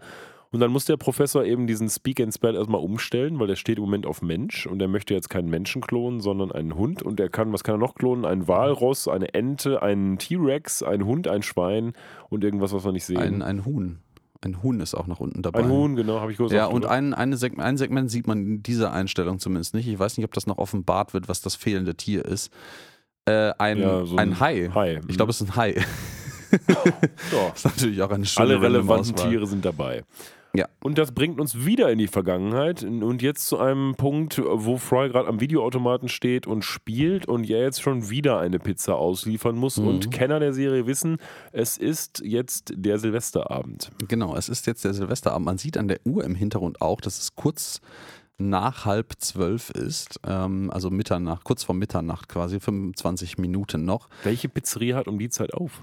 Äh, das ist eine gute Frage. Ich habe absolut keine Ahnung, was irgendwie so in New York geht, ob das nicht vielleicht, ob das ein Ding ist. Also ich glaube, wenn, wenn das, wenn du das machst und wenn du das darfst aufzuhaben und Personal findest dafür, ist das vermutlich eine Goldgrube. Ja, kann sein, aber das ist doch Wahnsinn. Also um die Zeit Pizza auszuliefern, viel Spaß. Oh ja, oh ja, oh ja. Das macht mit Sicherheit äh, minimal Spaß nur. Wir haben also jetzt wieder eine Referenz auf Episode 1. Ähm, nur diesmal sehen wir es ein bisschen früher angesetzt, nämlich da, wo er direkt aus der Pizzeria die Pizza in die Hand gerückt bekommt. Und den Rest kennen wir schon. Aber wir sehen es natürlich heute nochmal mit ein bisschen anderen Perspektiven und ein bisschen anderen Details, die uns auch schon auf eine nächste hm. Episode vorbereiten werden, aber dazu gleich mehr. Ja, dazu gleich mehr. Stimmt, das ist noch gar nicht revealed hier in, in Episoden-Speak. Was wir auch ganz kurz vorher einmal sehen, ist, wie Fry äh, da ein Videospiel spielt in dieser Pizzeria. Und das ist nämlich Monkey Fracas Jr., und das ist natürlich eine Referenz auf äh, Donkey Kong Jr. Genau. Da sieht man ja. auch schon daran, dass er halt so auf diesem Planeten steht, der Donkey ja, Kong. Ja, genau, ganz genau. Das ist, ich, das, ich bin überrascht, dass ich das tatsächlich in keiner meiner Referenzen gefunden habe. Das sind normalerweise so Details, die man da immer findet, aber vielleicht sind die Leute da ein bisschen faul gewesen. Ich meine, wir könnten ja auch mal weniger faul sein und einfach was zurückgeben und solche Details dann mal in die einschlägigen Wikis reinschreiben. Machen wir ja auch nicht. Nee, Fry kriegt noch einen Taunt mit. Du bist jetzt ein Delivery Boy und du wirst es auch beim nächsten Millennium sein. Also denk Im dir mal nichts Jahrtausend aus. hat er nicht Unrecht mit. Ja. Wobei andersrum im nächsten Jahrtausend ist äh, Fry technisch betrachtet äh, gar nichts, genau. sondern einfach nur ein Popsicle, ein, ein, äh, ein, ein Eis-Flutschfinger. Ja, das stimmt. Und erst im übernächsten Jahrtausend wird er wieder Delivery Boy. Und als wüsste Seymour, was abgeht, klebt der Fry so ein bisschen an der Ferse und will ihn irgendwie abhalten davon. Ähm, der hat also so, so den, den übernatürlichen Hunde- oder Tiere-Sinn hier in dieser Szene. Mhm. Aber gleichwohl muss er gehen, weil Herr Penucci wird langsam sauer. Ja, genau. Also der, der äh, zieht ihn an der, versucht ihn an der Hose zurückzuziehen, versucht danach zu verhindern, dass er mit dem Fahrrad losfährt und äh, bleibt dann ganz, ganz einsam und winselnd zurück, während Fry losfährt zu Applied Cryogenics. Ja, und Fry sagt ihm auch noch davor: Hör mal, bleib einfach kurz hier sitzen, ich bin doch gleich wieder da. Ja Und knapp. wir wissen jetzt natürlich schon, dass es nicht so kommen wird. knapp daneben. Ja, und äh, was passiert natürlich? Wir sind natürlich bei dem Auftakt der Episode 1 von Futurama, wo Fry zum Jahreswechsel 99-2000 eine Pizza an Icy Wiener, der eisige Wiener, in das Kryolab schicken soll und eingefroren wird. Ja, ich finde das eigentlich ganz schön, was, wie die das gemacht haben, dass man immer mal wieder so ein bisschen in diese Szene zurückkehrt und immer mehr so ein Mhm. bisschen Kontext da drum Mhm. spinnt. Jetzt gar nicht so sehr, was ähm, Nibbler angeht, sondern eher so, was die Umstände anging. Finde ich nett, dass man da so ein bisschen was drum gesponnen hat, weil das macht dieses alte Leben von Fry auch so ein bisschen plastischer. Ich überlege gerade, war das nicht sogar schon die Revelation, die wir hatten? Kommt, äh, nee, die Revelation, was da wirklich passiert ist? Das kommt noch in äh, The Wire of Fry. The Wire of Fry, stimmt. Ich hatte gerade überlegt, ob die Brainspawn-Episode das nicht mit Nibbler schon offenbart, aber da wird das erste Mal nee, offenbart, da wird das Nibbler, Nibbler was kann, genau. Genau, dass Nibbler was kann. Und äh, die aufmerksamen Zusehenden werden hier gemerkt haben, man sieht einmal so eine kurze Szenerie, wie die Kamera quasi über den Mülleimer schwenkt und da guckt Nibblers Auge raus. Also Ja, das, was die- das Antennenauge. Was die Produzenten extra eingespielt haben, weil The Wire of Fry, also die Episode, wo das nochmal aufgegriffen wird, auch in dieser Staffel kommen wird. ja, ja, und ja. das ist hier explizites Foreshadowing auf diese Episode. Das Schöne, und das finde ich äh, angesichts der Tatsache, dass eine ganze Menge, gerade so zum Beispiel konkrete Charakterisierungen von Bender und einigen anderen Charakteren, äh, bei den ersten Auftakt-Episoden äh, Sta- äh, noch gar nicht klar war. Also bei den ersten paar Episoden wussten die noch gar nicht, in welche Richtung ähm, sich diese Charaktere vielleicht entwickeln würden, weil sie das selber erst ausarbeiten mussten. Vor dem Hintergrund finde ich das super stark, dass man tatsächlich in der Originalfassung der ersten Episode schon den Schatten von Nibbler in dieser Ja. Szene sehen kann. Also das ist, das ist ein Plot-Device, das hat man damals schon platziert. Das war von Anfang an der Plan. Und wenn man sich jetzt anguckt, dass das erst in der vierten Produktionsstaffel, Schrägstrich fünften Ausstrahlungsstaffel zum Tragen kommt, das ist schon ziemlich weitreichende Planung, ne? Wobei ich mir das schon gut vorstellen kann. Man hat dann ja im Kopf so, boah, diese Revelation-Episode, die muss was richtig krasses werden. Das hält man zurück und hält es zurück, und weil es soll besonders gut werden. Und ich kann mir richtig vorstellen, wie die da im Writers Room gesessen haben und überlegt haben, oh, machen wir es jetzt schon? Ah nee, lass noch warten, das Ja, muss ja. geil werden. Es ist ah, bei lass so einem noch warten. Sitcom, das ist bei so einem Sitcom-Format ja auch ein bisschen dankbar, weil so viel krass neue Sachen, die vorher noch nicht, die wir vorher noch nicht wussten an Details, werden ja auch nicht in jeder Episode eingeführt. Das heißt, ähm, zumindest in den ersten paar Staffeln muss man gar nicht so viele Continuity-Geschichten vorhalten, um Nee. das auch später sowas konsistent droppen zu können. Ähm, hätten sich die Lost-Schreiber mal ein bisschen was abschreiben sollen von. Ich habe letztens, äh, um das kurz aufzugreifen, eine so eine Top 20 gelesen, beziehungsweise gesehen bei YouTube, die besten Enden von Serien. Und da war Lost dabei. Und da ähm, habe ich mich doch äh, gefragt, was bei denen denn los ist. Also Was denn? Äh, Nach irgendwie Episode 5 von dem Dauerstream des Mülleimers um die Ecke oder was? An, am letzten Platz? Oder wo ist das nee, nee, das war halt tatsächlich eines der Top 20 Enden aus deren Sicht. Also, Wow. Okay, gut. Wow, wir hatten da War schön, dass es jemandem gefallen Wir hat. hatten da Geld gedroppt. Äh. naja gut, aber jedenfalls ähm, das bekannte... Das bekannte Schema passiert. Fry fällt in die Kryokammer, wird für 1000 Jahre eingefroren mit seinem schäumenden Lörbräu, was gerade frisch aufgemacht wurde, pünktlich zum Glockenschlag 0 Uhr am 01.01.2000. Und dann gehen wir zurück ins Jahr 3000. Und ähm, da stellt Fry gerade die Einkäufe in den Schrank und hat quasi jetzt Hundefutter neben seinem äh, Knibblers and Snouts oder wie das heißt. Also Ja, ja, die, ja, er hat jetzt quasi für Seymour mit eingedeckt. Und jetzt gibt es so einen kurzen Battle zwischen dem Seymour, also der ist noch nicht da, aber zwischen dem, was Seymour können dürfte und ähm, Bender, weil der jetzt auch beweisen will, dass er mindestens genauso gut ist wie der Hund. Genau, ne? der, der Bender realisiert nämlich jetzt, dass es eine ganze Menge Kram hier einfach gibt, den Fry jetzt für Seymour macht und Bender ist total äh, eifersüchtig auf das, was Fry jetzt für diesen Hund veranstaltet. Ähm, unter anderem hat er so eine, so eine Plastikzeitung als Hundespielzeug, die der Hund dann halt nehmen kann und äh, ja, apportieren kann. Und ähm, dann fängt halt Fry, äh, Bender, äh, Bender fängt Fryer an zu beleidigen, sagt so, ey, sag mal, der kann doch gar keine Zeitung lesen, was soll denn das für ein Scheiß? Und er sagt, nein, aber der konnte, konnte wunderbar Dinge apportieren und das war total schön und dafür ist das da. Und dann will Bender das, wie du schon richtig eingeleitet hast, beweisen, dass er das auch kann. Das ist quasi jetzt wie so ein Contest in Abwesenheit von Seymour. Und äh, was, dann rennt er kurz raus, das finde ich ganz großartig. Er rennt ganz kurz raus, es geht, vergeht quasi ein kurzer Herzschlag und dann kommt er durch die Tür wieder rein und hat einfach so eine, so eine Osterinsel-Statue Ja. apportiert, wo auch immer er die her hat. Ja, muss ja schon geklaut gewesen sein. Ja, es geht dann auch weiter. Ähm, Der ähm, konnte der mich, was konnte er noch? Ich weiß gerade gar nicht. Äh, der, der kann noch äh, Knochen Ja, ausgraben. Knochen konnte Simon ausgraben. Das kann Bender aber ganz genauso gut, denn er macht einfach seinen Bauch auf und da sind die Überreste von Karl dem Großen drin. Das Geile ist einfach so eine, so eine Krone und so ein Haufen, Haufen Knochen, wo grob noch so ein Brustkorb und so eine, so eine, so eine Wirbelsäule erkennbar ist, ja. Ja. Und aber dann sagt er, aber eins kann der Hund ganz bestimmt nicht, nämlich eine geile Lasershow mit seinem Mhm. Kopf machen. Dann Ja, gibt es so eine kurze Techno-Party. Techno-Szene und Techno-Party, ja. Genau. Und dann gibt es so eine kleine Aussprache. Dann sagte mich Bender, äh, Fry zurecht, hör mal, das hat überhaupt nichts mit dir zu tun. Ähm, das hat damit zu tun, dass ich halt quasi einen alten Weggefährten wiederhole und das terminiert doch nicht irgendwie unsere Freundschaft oder sowas. Aber das scheint Bender nicht so wirklich nachvollziehen Ja, zu wobei können. man sagen muss, dass sich Fry zumindest in dieser, dieser Szene bis auf Hey Bender, das hat nichts mit dir zu tun. Und also da ist das so ein bisschen die Essenz auch irgendwie verankert in diesem, diesem kurzen Schlagabtausch. Fry sagt so, hey Bender, das hat überhaupt nichts mit dir zu tun. Und Bender antwortet zurück, das ist unmöglich. Und ich finde, das spiegelt sich bei beiden der Charakter, der ja auch hier aufeinander prallt, irgendwie wieder. Bender in seinem, in dieser Episode, wie ich finde, unfassbar sichtbar werdenden Narzissmus. Also Ja, wirklich ja. mega krass. Ähm, und Fry auf der anderen Seite als ah, auch so ein, manchmal so ein emotionaler Dummkommunikator. Also der ist nicht so richtig gut in der Lage, irgendwie seine Emotionen da an der Stelle zu kommunizieren, weil er bis auf Bender, das hat nichts mit dir zu tun, kümmert er sich auch gar nicht weiterhin darum. Also das, was Bender hier macht, ist sicherlich vollkommen überzogen, auch das vor allen Dingen, was später noch folgen wird. Ähm, aber Fry realisiert auch nicht so richtig, dass er da vielleicht mal kurz mit noch zwei Sätzen mehr intervenieren sollte. Nee, das ist schon richtig. Auf der anderen Seite, ob er das jetzt, sag ich mal, moralisch gesehen müsste, ist natürlich eine andere Frage, weil ich meine, es Ja. geht hier um Hund, ne?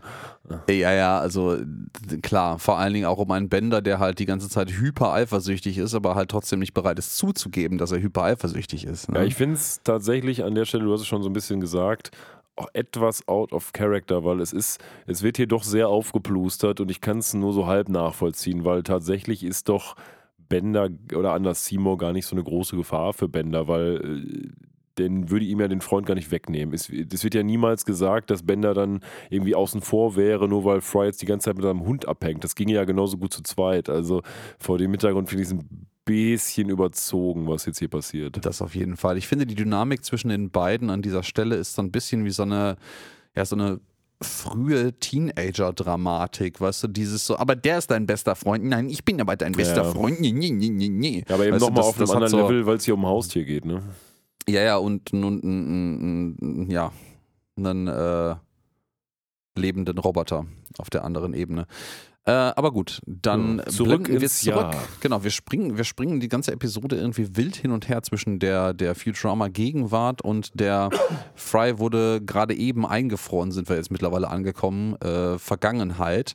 Und wir sind ähm, bei, bei den Fries. Vergesst Ja. immer, dass das ja sein Nachname Ja, eigentlich ist. genau. Wir sind bei den Fries zu Hause am äh, Neujahrsmorgen und die Mutter sitzt mit so einem absurden Käsekopfhelm. Mich auch gefragt, was das sein Ähm, soll. ich, ich weiß nicht, ob wir den nicht den schon mal gesehen haben oder ob die, die sich einfach gedacht haben, wir übertreiben diese Frau immer mehr jedes Mal, wenn wir sie zeigen. Oh, möglich. Mm, Die sitzt offensichtlich, ich weiß gar nicht, Baseball-Game wahrscheinlich und fiebert einem nicht näher gezeigten Fernseher, auf dem was läuft, entgegen. Und äh, der ja, Frys Bruder sitzt einfach äh, gelangweilt am Tisch und wartet darauf, dass sie endlich anfangen können, ihre Sandwiches, die sie da liegen haben, zu essen. Und der Vater versucht, Fry am Telefon zu erreichen, aber er erreicht immer nur den Anrufbeantworter und sagt so: Ey, hör mal, Junge, komm mal langsam vorbei hier. Wir warten mit dem Neujahrsbrunch nicht mehr länger auf dich. Das Neujahrsbrunch ist übrigens auch ziemlich eintönig, weil die dann Das nur so gleich beschmierte Sandwiches haben. Ja, ja, ja, ja, das ist richtig, richtig Premium. Ja, und dann klingelt es an der Tür, wieso auch immer das klingelt. Und äh, Seymour, der Hund, rennt total aufgeregt in äh, die Wohnung rein.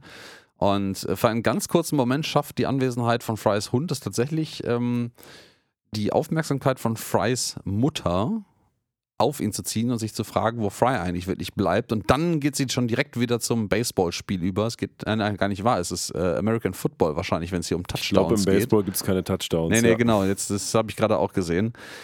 Ja, und ähm, der Vater ist der festen Überzeugung, dass der Jahr 2000, äh, der, der Jahr 2000 Computer ihn, ihn bekommen haben muss. Ja, das ist halt, ich glaube, das ist so, so die Verballhornung des Vaters, der immer so ein bisschen militärisch stumpfsinnig dargestellt wird, jedes Ja. Mal, wenn er auftritt. Das ist das, glaube ich, auch seine, seine gesamte Personal Persönlichkeit, auf die sich das beschränkt. Die mögen ja äh, Philipp in dem Fall auch alle gar nicht. Also die, die, die Mutter wird ja später nochmal irgendwann geredconnt, aber grundsätzlich mögen die ihn ja eigentlich nicht und fragen sich ja mehr aus äh, der Tatsache heraus, dass sie mal wieder irgendwen zum Piesacken wahrscheinlich brauchen, wo er ist. Ja, ja, ja, ist auch ein ganz, ganz gesundes Familienverhältnis hier. Und ähm, ja, der Vater malt hier dann einmal so Apokalypse-Szenarien von brennenden, äh, brennenden äh, Straßen und äh, was sagt er? Äh, genau, Flüssen, die explodieren und Taschenrechner, die in äh, Langstreckenraketen umgewandelt werden Ja, was zur Hölle. und dergleichen mehr. Also es ist so ein, so ein komplett Angst vor allem Unbekannten und keine Ahnung von gar nichts. Ähm, also spielen hier übrigens im Rose Bowl Wisconsin gegen Stanford und wir sind gerade im Second Quarter. Man sieht den Fernseher doch. Ähm, das Ja, stimmt nicht ganz. Der genau. Hund versucht jetzt auch die Aufmerksamkeit auf sich zu ziehen, indem er quasi Walking on, on Sunshine hinter dem Fernseher bellt. Und ähm, ich, ich, das ist schon, schon ein smarter Move, die darauf hinzuweisen, dass mit Fry irgendwas nicht stimmt. Aber Frys Bruder kommt dann wirklich auf den ersten geistreichen Gedanken an diesem Neujahrsmorgen in diesem Hause. Sagt so, ey, er versucht uns irgendwas zu erzählen. Vielleicht kann er uns zeigen, wo Philipp ist. Also Fry. Genau. Und ähm, der Vater sagt noch äh, anders. Der wird dann gesagt, ja, wollen wir dem folgen? Und der Vater hat gar keinen Bock. Wo, wohin denn? Zu unseren Toten? Also das, der ist irgendwie der absolute Verschwörungstheoretiker. Ja, ja, der hat jetzt gerade panisch Angst. Er hat ja auch irgendwie seinen Bunkerkeller, wo der, der, der Racket Safe irgendwie verbunkert ist und alles. Und dann, dann fängt man einfach an, diesen total lieblosen Sandwiches zu essen. Ich weiß nicht, ist das so ein, man guckt irgendwie, guckt irgendwie Sportding in Amerika?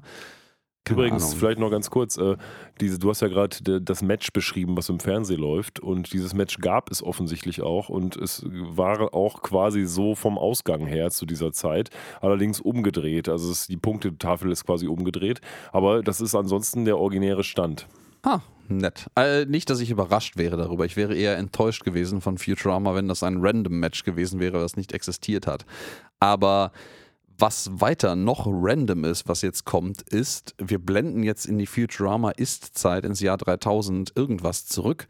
Und ähm, da sind wir bei einem Fry, der seinen jetzt fossilierten Hund Seymour unterm Arm reinträgt, irgendwo ins Planet Express Hauptquartier eigentlich doch in den, in den Fernseherraum, also in, ins Wohnzimmer quasi. Und da ist gerade der, ja, der Esstisch, nenne ich das mal, irgendwie zur Seite geräumt. Und völlig random sind Lila und Amy gerade in so, so sehr knapp wenig bedeckenden Sportanzügen äh, Anzügen da beim Wresteln. Also jetzt, wo ich das gerade nochmal sehe, also erstmal völlig recht, zu Recht sagst du, es ist völlig random, weil diese ganze Episode ist irgendwie Es ist so sexy Girl. völlig random. So sexy Girl Wrestling auf einmal. Ich ja. muss sagen, vielleicht, vielleicht ist es Zufall, vielleicht ist es auch tatsächlich noch eine Star Trek-Anspielung, weil das, was Amy trägt, dieses ähm, etwas pinke Outfit, so ein ähn, sehr ähnlich aussehendes Outfit hat auch Diana Troy in der Next Generation öfter mal getragen, wenn sie mit Beverly Crusher auf dem Holodeck Sport gemacht hat. Vielleicht Ähm, ist das aber auch einfach der Tatsache geschuldet, dass das eine zeitgenössisch etwas futuristischere. Darstellung der damaligen Sportkleidung war. Das war ja auch Ende der 80er, Anfang der 90er. Kann so. sein. Ähm, ist mir gerade nur sehr ins Auge gesprungen. Aber ich finde es sowieso seltsam, wie gesagt, was hier alles passiert im Moment, weil es ist seltsam, dass Ben da plötzlich rumzaubert. Es ist seltsam, dass die beiden irgendwie in sexy Sportklamotten da Das rumturnen. passiert auch nie wieder, ne? Ja, doch, aber äh, nicht in diesem Kontext. Ähm, nämlich bei dieser Episode, wo die da wresteln gehen, die beiden. Ach ja, ja, ja, ja, ja, das stimmt. Das gibt's ja auch noch. Ja, aber eigentlich, also das ist so. äh, Ist, soll das Foreshadowing sein? Also zumindest das, Nee. das Zaubern von Bender, das kommt doch, kommt das nochmal vor? Habe ich das irgendwie Ich vergessen? glaube nicht. Ich glaube also, nicht. Ne? Das wird später auch tatsächlich einer der Kritikpunkte sein, die ich in dieser Episode habe, dass mir zu viel weirde Randomness da drin ist, die auch irgendwie nur so semi-lustig ist. Also, aber gut, dazu später mehr. Auf jeden Fall, ähm, ja, die, die crashen sich da gerade und wresteln sich gerade. Ich glaube, das Ganze ist so eine Art von Trainingscamp irgendwie, wenn man mal Hand-to-Hand-Combat machen muss. Und äh, dann sagt Fry nur, hör mal, könnt ihr mal vielleicht kurz zur Seite gehen und dann nimmt ähm, äh, Lila Amy so in den Würgegriff und schiebt sie so weg und dann Ja. hat man ein bisschen Platz. Ja, Enter the Scene, Bender, der betritt jetzt die Szenerie. Und was hat Bender jetzt, der total überhaupt nicht eifersüchtig ist? Bender hat jetzt auch einen Hund dabei. Und zwar passend zu Bender einen Roboterhund. Und äh, man erkennt an der Form und der im Design sehr eindeutig, dass es sich dabei um einen Sony Aibo handeln soll. Ja. Und der zeitgenössisch tatsächlich äh, 99 rausgekommen ist. Ähm, Der auch völlig normale Hundedinge mal sagt, so wie Robo-Puppy, Receiving, Patting. Ja, ja, genau. Also der ist sehr, der ist, der ist schon, der ist schon relativ smart, aber der ist halt sehr Klischee Robo Puppy Roboter Hühnchen smart. So, der leckt, liegt dann irgendwie an, an Bänder herum und irgendwann später kommt er, fängt er noch irgendwie, kündigt er quasi an, dass er jetzt eine Stunde lang wild in der Gegend herumkläffen wird. Und ähm, ja, das ist jetzt quasi ja Benders, äh, Benders Verballhornung von, und, von Fry und ihm zu zeigen, so, ich kann auch ohne dich, ich habe auch einen besten Freund, guck mal hier. Ja, und just in dieser Szene macht der Professor mal wieder seinen Zauberer von Oz-Move und plötzlich erscheint in riesig der Kopf im Wohnzimmer und sagt, hör mal hier, ich bin fertig, es geht jetzt los mit dem Klon, kommt mal rum.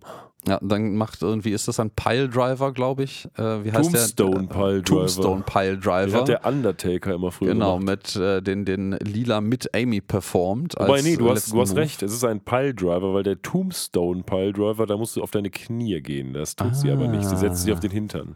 Ah, okay, wunderbar. Ja, als Siehst alter Wrestling-Pro. Da war ich doch gar nicht so schlecht dafür, dass ich da überhaupt keine Ahnung von habe. Ja, Ja, und ähm, da das alles nicht so fruchtet, ähm, tritt Bender dann noch zum Abschluss dieser Szene den kläffenden Aibo vor die Wand und äh, macht ihn mutmaßlich kaputt damit. Ja, und dann trifft man sich wieder beim Klonomaten und äh, dann sagt der gute Professor noch, also wir brauchen jetzt so viel Energie und der man hat so eine, man sieht ihn von unten quasi und über ihm tobt ein Gewitter, dass wir die äh, Naturkräfte selbst anzapfen müssen. Und alle denken jetzt natürlich, er muss jetzt irgendwie so ähnlich wie bei Ja, Zurück in die Zukunft, sag ich mal. Frankenstein vielleicht auch. Ja, da oder und das auch, ja. ähm, den Blitz quasi benutzen, aber nein, er sagt, wir müssen runter, um die, um den Erdkern zu nutzen und deswegen lass mal in, in den Sub-Basement fahren, also in den, Unterkeller. In den Tiefkeller, ja. Ja, der Unterkeller, das klingt so wie der, wie der schlechtere Keller. ja, oder der Unterberg oder Ja, D ja, und D. ähm, das äh, fällt mir da wieder ein, die Parallelen auch, auch wenn das hier das mein Gehirn ist, was das zusammenbaut, ist äh, Frankenstein ist ja Frankenstein ist ja nicht das Monster, sondern Dr. Frankenstein Ja, ist der, der das Monster erzeugt. Ähnlich äh, parallel dazu, dass ich immer nicht checke, dass also das immer nicht im Kopf habe, dass Fry nicht sein Vorname ist, sondern dass er. Philipp heißt eigentlich. Philip J. Philip J. Fry. So und dann, dann geht's runter. geht's runter, äh, nämlich diese ganze, diese ganze Apparatur. Dafür ist nämlich im Übrigen auch dieser Maschinentelegraph da, den der Professor da habt. Ähm, nämlich um, um das, das abwärts Ja, dieses anzukündigen. Ding hat einfach seinen eigenen Aufzug, ne? Genau, das Ding ist ein eigener Aufzug und wie man jetzt in der nächsten Szene feststellen wird, funktioniert dieser Aufzug, indem einfach Scruffy im Tiefkeller die an so einem dünnen Seil runterlässt. Ja, der arme Kerl. Also der musste ja die ganze Zeit irgendwie stehen oder wenn nicht die ganze Zeit vielleicht, aber oftmals da stehen, das hoch und runter schieben. Ja, und der muss echt stark sein. Auch. Der muss echt stark sein, der muss vor allen Dingen unfassbar viel wiegen. weil man genau. sieht hier, also ich meine, man könnte ja sagen, Flaschenzug, Schmassenzug, ja, aber das, das, das passt an dieser Stelle nicht. Es kann kein Flaschenzug sein, was er da benutzt, weil man sieht, dass er ziemlich, dass, dass diese Apparatur ziemlich genau in der Geschwindigkeit runterkommt, wie er auch an dem Seil, das Seil runterlässt. Also da müsste ja eine Übersetzung sein. Er müsste ja einen halben Kilometer Seil abspulen, bevor das Ding sich einen Meter runter bewegt. Das ist also nicht ganz so plausibel. Ähm, ja, aber angekommen jetzt hier im Keller, ähm, muss man natürlich die Kräfte der Naturgewalten, der mächtigen Lava des Erdkerns äh, anzapfen. Und wie macht man das natürlich? Ja, mit einem guten Stecker, ne? Genau, Ja. diese, dieses Lava-Becken, was hier random unten im Keller existiert, das werden wir später im Übrigen in einer wesentlich späteren Episode auch nochmal zu Gesicht bekommen. Ähm, die mit den Katzen. Ähm, da ist einfach so eine Steckdose an der Seite montiert und da steckt er einfach mit so einem, so einem wie so ein Föhn irgendwie seine, seine riesige Maschinerie ein. Und da steht extra noch eine Warnung drauf, nämlich Contents of Earth may be hot. Also von Wow. wegen Kaffee könnte heiß sein. Ja, so das hatten, hatten wir das letzte ja, Episode hatten nicht wir erst noch? Mit, dem, ja, mit der ja. Warnung und der, der, der Lawsuit, sag ich mal, als die Frau von McDonalds den Kaffee Genau, genau. zu heiß bekommen hat. Ja, und dann geht's los ans Dr. Frankenstein-Tum und man drückt einige Schalter und dies und das und jenes und alle sind schon frohen Mutes, dass jetzt gleich die Doggo ähm, ja, wieder resurrected wird sozusagen. Und dann kommt Bender rein in seinem Zauberer-Outfit. Und ähm, naja, zwischen den beiden entbrennt nochmal so eine kurze Diskussion, ähm, wer jetzt der beste Freund ist und so weiter und so fort. Und dann dreht Bender irgendwie gefühlt völlig durch, nimmt den Hund, der gerade in der Prozedur ist, und schmeißt den in die Lava. Genau, äh, Lila und Amy sind übrigens immer noch in ihren Wrestling-Outfits hier anwesend, wollte ich nur mal so als äh, Seitenfaktum einwerfen. Ja, und dann, dann, ich glaube, dann landen wir nämlich auch mit bei einer deiner schon angekündigten Kritikpunkte. Dann eskaliert Benders Narzissmus wirklich völlig, weil äh, er schmeißt Seymour oder Seymours Überreste in diese Lava rein und äh, in so einem, so einem ganz gehässigt und übertrieben freund, freudigen Ton umarmt und umklammert er Fry dann quasi und sagt so, jetzt habe ich dich ganz für mich alleine. Es ist so ein bisschen so ähm, Gone Girl-mäßig, so ein bisschen manische Stalkerin oder Stalker, der alle umbringt, so die dem Zielobjekt zu nahe kommen. Ne? Ja, ja, genau. Wobei aber allerdings auch der, der, das Zielobjekt selber eigentlich auch nicht schützenswert ist an dieser Stelle, natürlich sondern nicht. nur Mittel zum Zweck wiederum ist. Ne? Ja, genau, aber So, ich finde, es, hier ist halt. Es ist halt absolut plot-driven so, ne? Das ist also, ist, ich finde nicht, dass das noch irgendwas mit dem zu tun hat, was Bender eigentlich als Charakter widerspiegelt, sondern Ja, das ja, muss ja, jetzt hier gemacht werden des Dramas wegen. Genau, es, das, das Drama zwischen, also diese, diese, dis, dieser ähm, ähm, Konflikt zwischen Fry und Bender eskaliert im Verlaufe dieser Episode immer, immer, immer weiter bis zu dieser Climax jetzt quasi. Und ähm, ja, bis dann der, der, der Professor einwirft, so, ey, es könnte im Übrigen sein, dass er das überstanden hat.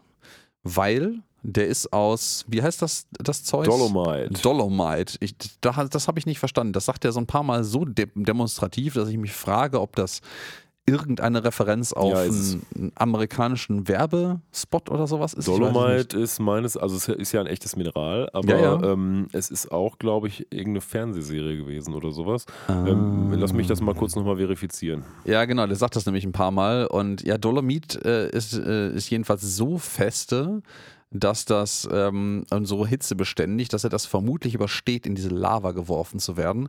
Und der Professor demonstriert das wunderbar an so einem völlig random aus dem Kühlschrank, der bereit steht, geholten Eisschwan, den er mit so einer riesigen Zange über die Lava hält und der schmilzt natürlich einfach nur durch die pure Existenz der Lava unter ihm.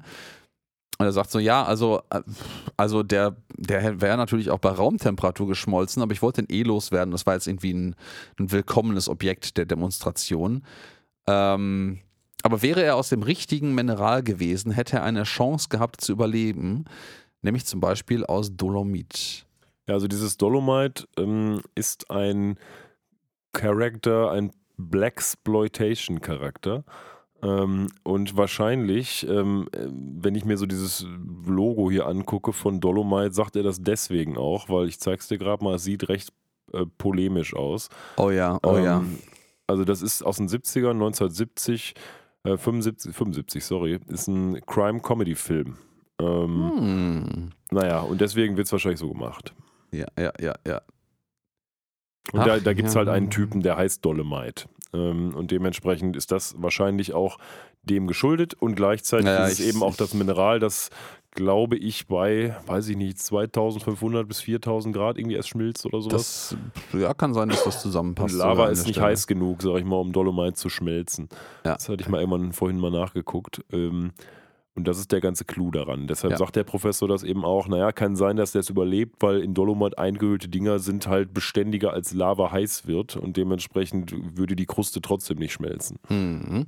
Wir sehen dann eine schöne Überblendung, wie Fry quasi in einem völligen Übermut und Größenwahnsinn ja, nein, nicht Größenwahnsinn, emotional überschwänglicher Kurzschlussreaktion ist es wahrscheinlich eher, sich die Kleidung vom Leib reißt äh, und Anlauf nimmt, um in die glühende Lava, die brodelnde, kochende, blubbernde Lava zu springen und den Hund zu retten. Wir sehen eine schöne Überblendung zwischen den rennenden Füßen von Fry, der in seinen mutmaßlich sicheren Tod rennt, äh, und Seymour am 1. Januar 2000 wieder, wie er ja den, ich glaube, den Vater Nee, gar nicht mal den Vater, aber ich, ich dachte, er führt jetzt Menschen. Nee, der sucht alleine. Er sucht der alleine, sucht jetzt, genau. guckt sich an, wo ist denn Fry mhm. geblieben, macht verschiedene Stationen dort, wo Fry eben öfter mal ist. Ja. Ähm, wir sehen so einen Supermarkt, wo er Hausverbot hat und wo sein Bild hängt, so ein Barbershop, wo er sich immer die Haare macht. Da wird der, werden die Haare von dem Hund so ein bisschen gefressen und er nimmt so quasi die Spur auf um ja. zu hoffen, dass er irgendwann sein Herrchen findet. Da sehen wir übrigens noch eine kurze Anspielung auf die Simpsons. Mr. Ähm, Putz Minigolf? Ja, genau. Bei Mr. Putz Minigolf geht er auch hin. Da steht so ein, hängt so ein Schild. Da steht im Wesentlichen drauf, ähm, because, was heißt, da steht drauf, because someone inconsiderate created an unsanitary condition. The windmill green is closed until further notice. Und das wiederum ist eine Anspielung auf die Simpsons, weil ähm, Homer und Marge dort Sex hatten. In, dieser, ähm, ah. in diesem Minigolfpark. Da wurde nämlich Bart gezeugt.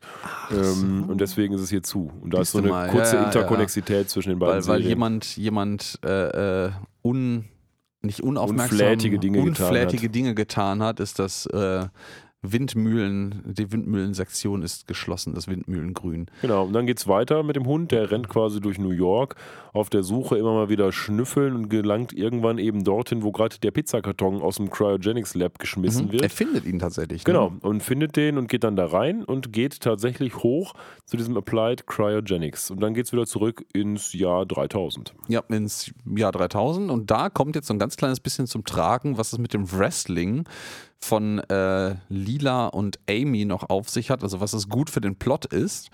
Ähm, die sind jetzt nämlich gerade trainiert und fit genug, um äh, Fry quasi von seinem sicheren Tod abzuhalten. Äh, indem sie Waren ihn, sie wahrscheinlich vorher auch. Äh, ja, wahrscheinlich auch. Äh, wahrscheinlich sogar gerade frisch aus dem Bett aufgestanden, fr frisch genug dafür.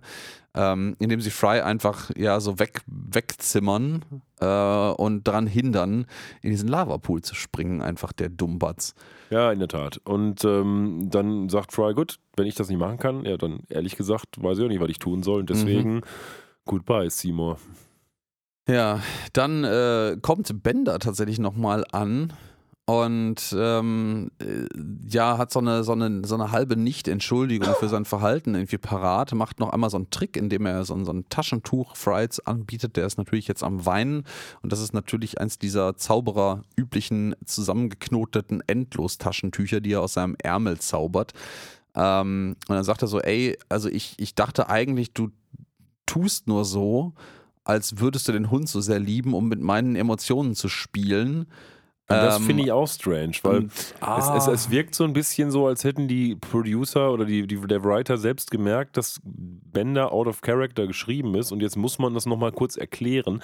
Aber auch die Erklärung finde ich überhaupt nicht stimmig, weil äh, er kennt doch Fry und man, jetzt kann man natürlich sagen, naja, das ist vielleicht etwas, was Bender machen würde, aber weil, also mich hat es nicht so wirklich abgeholt, muss ich sagen, diese Erklärung.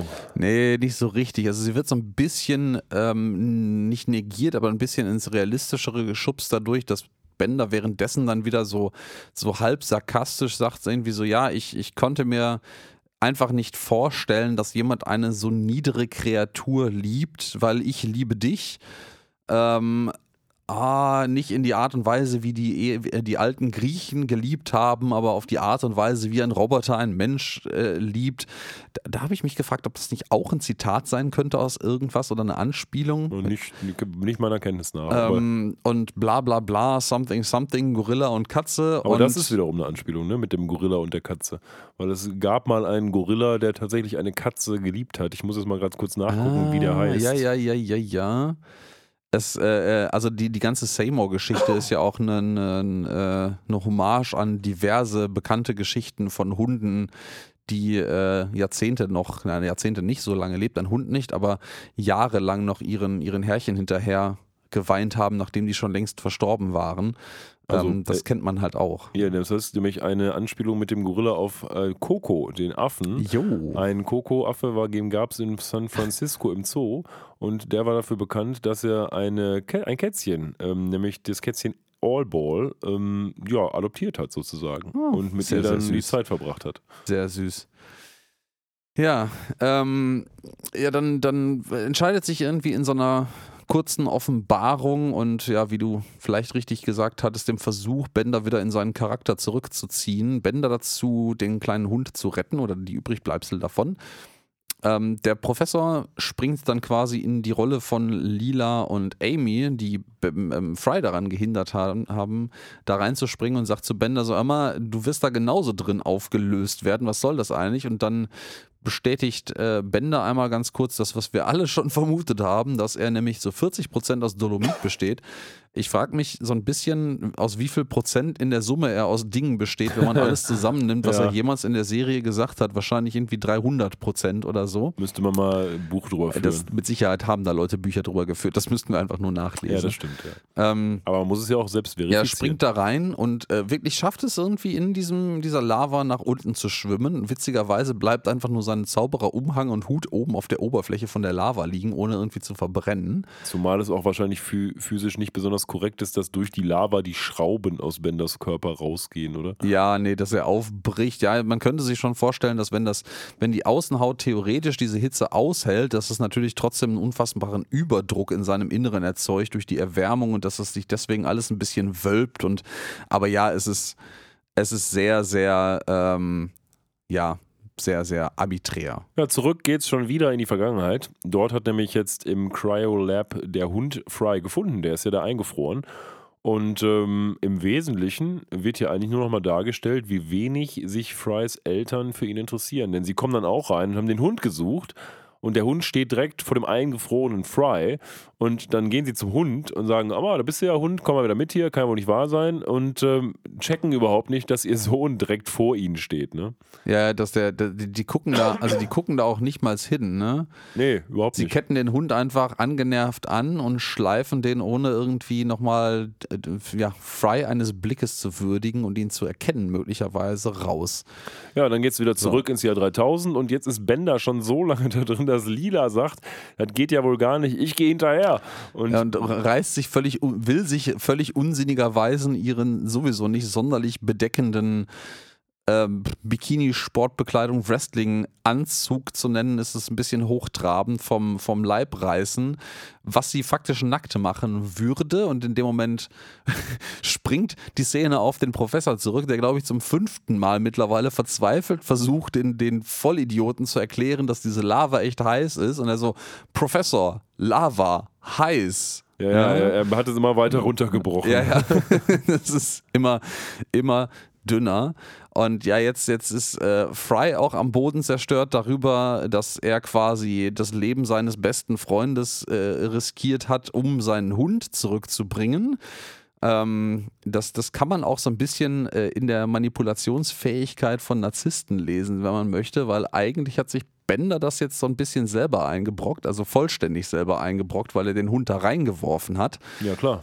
Ähm, ja, aber er schafft es tatsächlich. Und ähm, das ist der Grund, warum man mich Bender den Großartigen nennt. Äh, es ist so völlig von Lava bedeckt. Der Hund ist auch ziemlich red hot, also der glüht rot. Äh, Benders Augen schmelzen so ein bisschen aus seinem Kopf raus. Man so, ey, wo seid ihr alle hin? Ähm, ja, ist aber, aber kein hat, Problem. Er hat nämlich in der nächsten Hund, Szene wieder neue Augen. Er hat wieder neue Augen. Ja, das ist ja immer so ein Trope. Ne? Das, die Augen machen immer irgendwie komische Dinge und die kommen irgendwie wieder. Äh, das, äh, dann, ja, dann sind wir, ich mutmaße mal, vielleicht am nächsten Tag wieder zurück im Labor. Und dann versucht man tatsächlich die Klonung dieses Hundes. Und äh, der, der äh, Professor sagt noch, let this abomination unto the Lord begin. Also lass diese, diesen Frevel äh, gegenüber dem Gott beginnen. Ja, ja genau. Und dann geht es ja. eigentlich los. Äh, und man sieht auch alle Bildschirme und so weiter und so fort. Man sieht auch, es wird 15. Und jetzt sagt der Professor erstmalig, hm, der ist ja mit 15 gestorben. Und Fry sagt, boah, wenn der mit 15 gestorben ist, dann hat er ja noch zwölf Jahre nach mir gelebt, nachdem ich weg war. Und dann hatte er doch eigentlich wahrscheinlich ein ganz gutes Leben. Und jetzt nehme ich ihm das wieder weg. Dann vor allen Dingen für mich, und das ist eigentlich eine gute Erkenntnis für Fry, für mich war dieser Hund wahnsinnig wichtig. Aber für ihn war ich halt nur so ein Lebensabschnittsgefährte sozusagen. Mhm. Und der mhm. hat mich höchstwahrscheinlich komplett vergessen. Ja. Und dem, dann haut er schnell mit der Zange auf das Ding, macht das natürlich kaputt. Und der Professor steht daneben und sagt: Ja, danke dafür. Wir könnten es auch einfach ausschalten, aber klar, macht die Maschine ruhig kaputt. Ja, er sagt sogar: äh, äh, Oh, natürlich, macht, äh, zerschmettere die Maschine von dem, von dem, von dem intelligenten Typen. Ja, ja, genau. Also so ein bisschen im, im nachbitteren Nachklang von seinem verzweifelten Versuch, den Idioten zu erklären, dass Lava heiß ist. Ja, und was Fry jetzt eigentlich halt machen möchte, ist dem Hund, sag ich mal, seinen, seinen ja, Frieden, seinen Frieden lassen, lassen ja. weil er eben gemerkt hat, dass er vielleicht gar nicht so wichtig gewesen ist für den Hund. Mhm. Ja, Bender betont dann nochmal, dass also Walking on Sunshine ist halt irgendwie auch scheiße. So, das ist halt. ja. So ein bisschen Anspielung darauf, dass der Hund das bellen konnte. er sagt dann ganz explizit, ich werde ihn nie vergessen, aber er hat mich schon vor langer Zeit vergessen. Ja. Und mit diesen, ja, sogar recht weisen Worten tatsächlich geht es dann eigentlich los und weg von äh, dieser eingefrorenen oder vielmehr fossilierten ja, Statue. Der, genau, weg von der Gegenwart von Futurama und ein letztes Mal in die Vergangenheit. Ein letztes Mal in die Vergangenheit. Und ich meine nicht, dass diese Episode jetzt nicht sowieso schon melancholisch genug wäre mit Fry, der diese sehr richtige und sehr wichtige Erkenntnis erlangt, ähm, dass es aus Respekt der, dem, dem der Kreatur klingt so abwertend irgendwie. Der dem, Abomination. Ja, der äh, ähm, des Tiers. Das, äh, genau, aus Respekt äh, des Tier, dem Tier gegenüber, das er liebte, ähm, völlig okay ist, ihm seinen Frieden zu lassen, weil er noch ein schönes Leben hatte. Blenden wir jetzt rüber in die Vergangenheit im Jahr 2000 bis ins Jahr, was haben wir denn dann? 2012 wahrscheinlich sogar. Ähm, ja, noch nicht, der wird ja noch alt. Ja, ja, er wird jetzt noch alt und wir haben jetzt so eine, so eine Zeitraffer-Ansicht, wie der Hund wirklich bei Wind und Wetter vor Panuccis Pizza auf Fry wartet und quasi wieder in sein Leben als, als Straßenhund zurückgegangen ist. Und auch irgendwie, es wird suggeriert, dass der Appetit von ihm auch nicht so groß ist, weil Mr. Panucci auch rauskommt, ihm so ein Stückchen äh, Pizza anbietet und das möchte er gar nicht so recht. Und dann sieht man so langsam, wie im Hintergrund die Pizzeria auch verfällt, ist dann Pan Cheese Pizza, weil das U abfällt, dann wird der Baum davor abgehackt. Ähm, und der Hund wird immer älter. Ne? Der Hund wird immer älter, auch, auch Mr. Panucci wird auf einmal unfassbar ja. alt, dafür, dass das ja. nur zwölf Jahre älter, später sein kann. Ähm, und ja, das, ähm, das, das ist dann der ultimative Schwermut und auch durchaus verständlich dafür, dass diese Episode als die traurigste Futurama-Episode ever bis heute gilt, weil Frys sehr richtige romantische Annahme, dass der Hund ein schönes Leben noch hatte, ist ja noch schwermütiger geworden dadurch, dass dieser arme Hund einfach sein restliches Leben auf ihn gewartet hat. Ja, vielleicht drei Sachen zu dieser Szene noch. Ähm, die erste, ganz trivial, ähm, es sind ja zwölf Jahre und es gibt genau zwölf Szenen in dieser Zusammenfassung der Jahr Jahreszeiten. Ähm, also das passt ganz gut überein. Zweiter Fakt, ähm, ursprünglich sollte eigentlich ein Soundtrack aus Space Odyssey gespielt werden, 2001. Stimmt, das habe ich auch gelesen, ja. Und tatsächlich wurde aber I Will Wait For You von den The Umbrellas of Cherbourg ähm, eingespielt, weil ähm, der gute Eric Kaplan, der das geschrieben hat, ähm, von seinem Opa immer das auf dem Klavier vorgespielt bekommen hat und deswegen wollte er das lieber hören. Und dritter Fakt, den fand ich am interessantesten. Ursprünglich war wohl mal geplant, dass nicht der Hund fossiliert sein soll, sondern ähm, entweder die Mutter oder der Vater. Und ähm, diese ganze Story hätte man dann also so gemacht, dass man quasi nicht den Hund da stehen lässt, sondern Vater oder Mutter, der halt ewig auf ihn gewartet hätte, was die ganze Sache natürlich vielleicht noch ein bisschen trauriger gemacht hätte.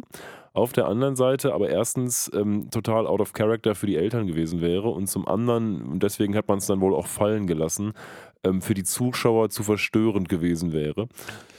Das kann ich total nachempfinden. Das hätte, das hätte dann auch so eine, also es riecht für mich dann so ein bisschen, als wäre das so eine Tough Love Story gewesen, so wo der, der Vater eigentlich immer mit der harten und starken Hand irgendwie die Familie geführt hat und immer super unemotional war, aber eigentlich seine Kinder total geliebt hat und das nur nicht zeigen konnte. Ich finde das mit dem, ähm, mit dem Tier funktioniert das viel besser. Ja, ja, das, das fand, das, also ohne dass wir niemand, ohne dass irgendjemand die Version der Episode kennt, wie sie gewesen wäre, wenn das die Mutter oder der Vater gewesen wäre. Aber ja, ich finde, ähm, mein Gefühl sagt auch, dass das mit dem Hund wesentlich besser ist. Das ist auch, glaube ich, für die Zuschauer viel, viel mehr relatable, weil voll viele halt ein Haustier haben.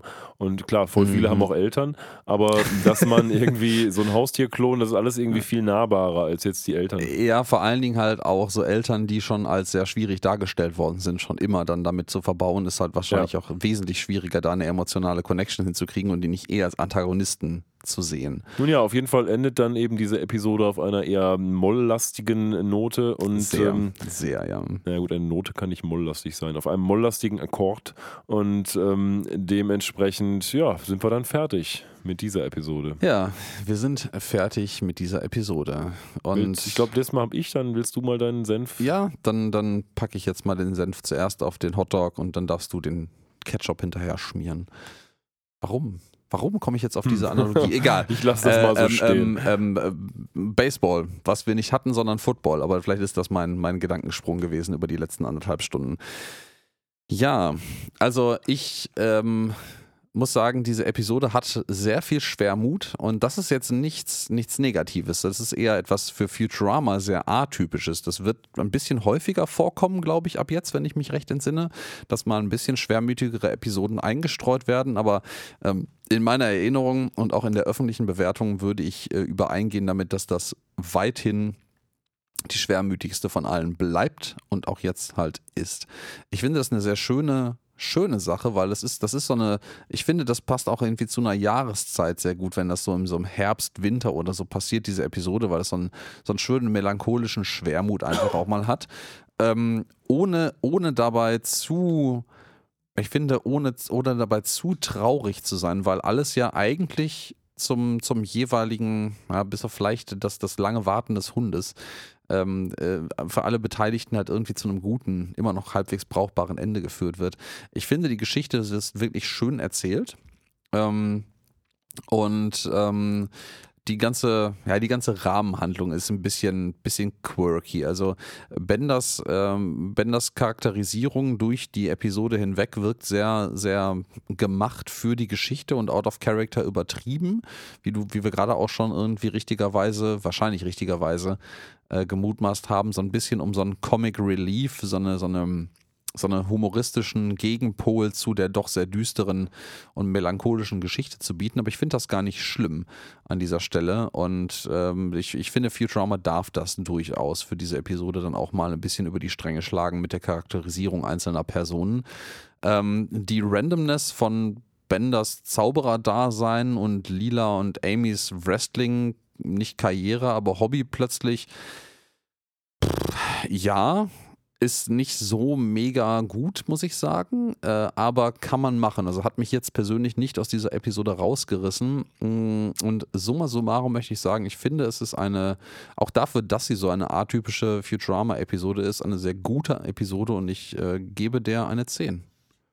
So, dann gehst du quasi mit der gemeinhin öffentlichen Meinung ja auch konform, ja, dass man. Der, der Popular Vote quasi. Ja, ich habe, ähm, ich, ich, wusste ja, dass diese Episode, oder genauso wie du auch, dass diese Episode sehr, sehr gut bewertet ist und ich hatte sie auch noch so grob auf der Pfanne, weil das halt eine der Episoden ist, an die man sich schon erinnert. Und bin dann auch mit großen Erwartungen, als ich sie dann geguckt habe, reingegangen und muss sagen, ähm, dass ich irgendwie, vielleicht lag es auch in der fehlenden Stimmung, aber ich war tatsächlich ein bisschen unterwältigt am Ende. Von vielleicht war meine Erwartung auch zu hoch. Also ich finde, jetzt mal abgesehen von dem, was du schon gesagt hast, klar, man kann, das kann man leicht kritisieren, dass das alles so ein bisschen out of place und äh, ist, was da passiert. Benders Charakterisierung, die ist aus meiner Sicht auch problematisch. Aber was ich irgendwie sehr problematisch für mich finde, das kann man sicherlich auch anders sehen, ist, dass ich finde, dass diese Episode sehr in, ihrer, in ihrem Handlungsstrang irgendwie etwas konstruiert wirkt. Also durch Benders ähm, Charakterwechsel, durch viele kleine Sachen, wo ich sage, das ist jetzt, ist jetzt deswegen passiert, um die Story voranzutreiben. Das erschien mir dann an der Stelle selten richtig organisch. Ähm, das ist so mein, mein persönlicher Punkt irgendwie in dieser Episode, jetzt jedenfalls in diesem Run, wo ich sage, das, das ist alles schön und gut, aber ich habe das Gefühl, ihr hattet irgendwie die Geschichte mit dem Hund und die musste jetzt irgendwie noch mit Futurama befüllt werden. Und dann hat man halt irgendwie die, was genommen, was irgendwie so halbwegs passt und hat versucht, mit den Futurama-Charakteren diese Geschichte zu erzählen. Und das ist ja tatsächlich auch so, weil es ist ja nun mal die Vorlage vor diesen Hachikos dieser Welt und so, dass man die man genommen hat. Und mir, an, an manchen Stellen war es mir so vom Gefühl her zu zu konstruiert einfach. Zu mehr, zu sehr die Charaktere ordnen sich jetzt bitte mal der Geschichte unter und nicht die Charaktere erzählen die Geschichte aus sich heraus. Und das fand ich dann so ein bisschen doof an der Stelle. Ähm, das macht die Episode jetzt nicht zu einer wahnsinnig schlechten Episode. Ich finde auch, dass das Ende sehr gut gelungen ist. Ähm, und dass man da auch durchaus hohe Punktzahlen geben kann. Allerdings sind für mich Episoden wie The Luck of the Freisch oder ich glaube, die andere war Godfellas irgendwie runder. Und diese, diese Homogenität hat mir so ein bisschen gefehlt in der Episode. Deswegen kann ich mich nicht durchringen, hier in die 10 zu geben, sondern gebe in Anführungsstrichen nur die 9, weil mir dann noch so ein bisschen das, das Tüpfelchen an, an Homogenität gefehlt hat und mir der, die anderen Episoden einfach besser gefallen haben. Von daher bin ich bei einer 9.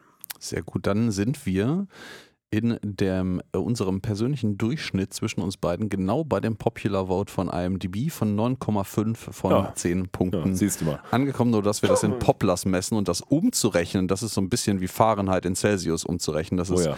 das ist fürchterlich kompliziert, ja. So, und, äh, was ja, gibt's denn beim nächsten Mal? Damit sind wir, genau, damit sind wir jetzt auch schon am Ende der Episode angekommen, unserer Episode. Und beim nächsten Mal, ich habe das während Christian seine Bewertung produziert hat, mal nachgeschaut. Nächstes Mal schauen wir die Episode 4 ACV 12, The Root of All Evil, die Wurzel allen Übels. Ne, 3 ACV 12 ist das sogar. Wir sind wieder oh. bei der dritten, dritten Produktionsstaffel zurückgesprungen. Was ist denn das für ein wilder, oh, für ein wilder Ritt hier? Macht doch nichts. Ja, anyways, in diesem Sinne, gehabt euch wohl. Wir sehen uns in zwei Wochen wieder und macht's gut. Ciao. Ciao.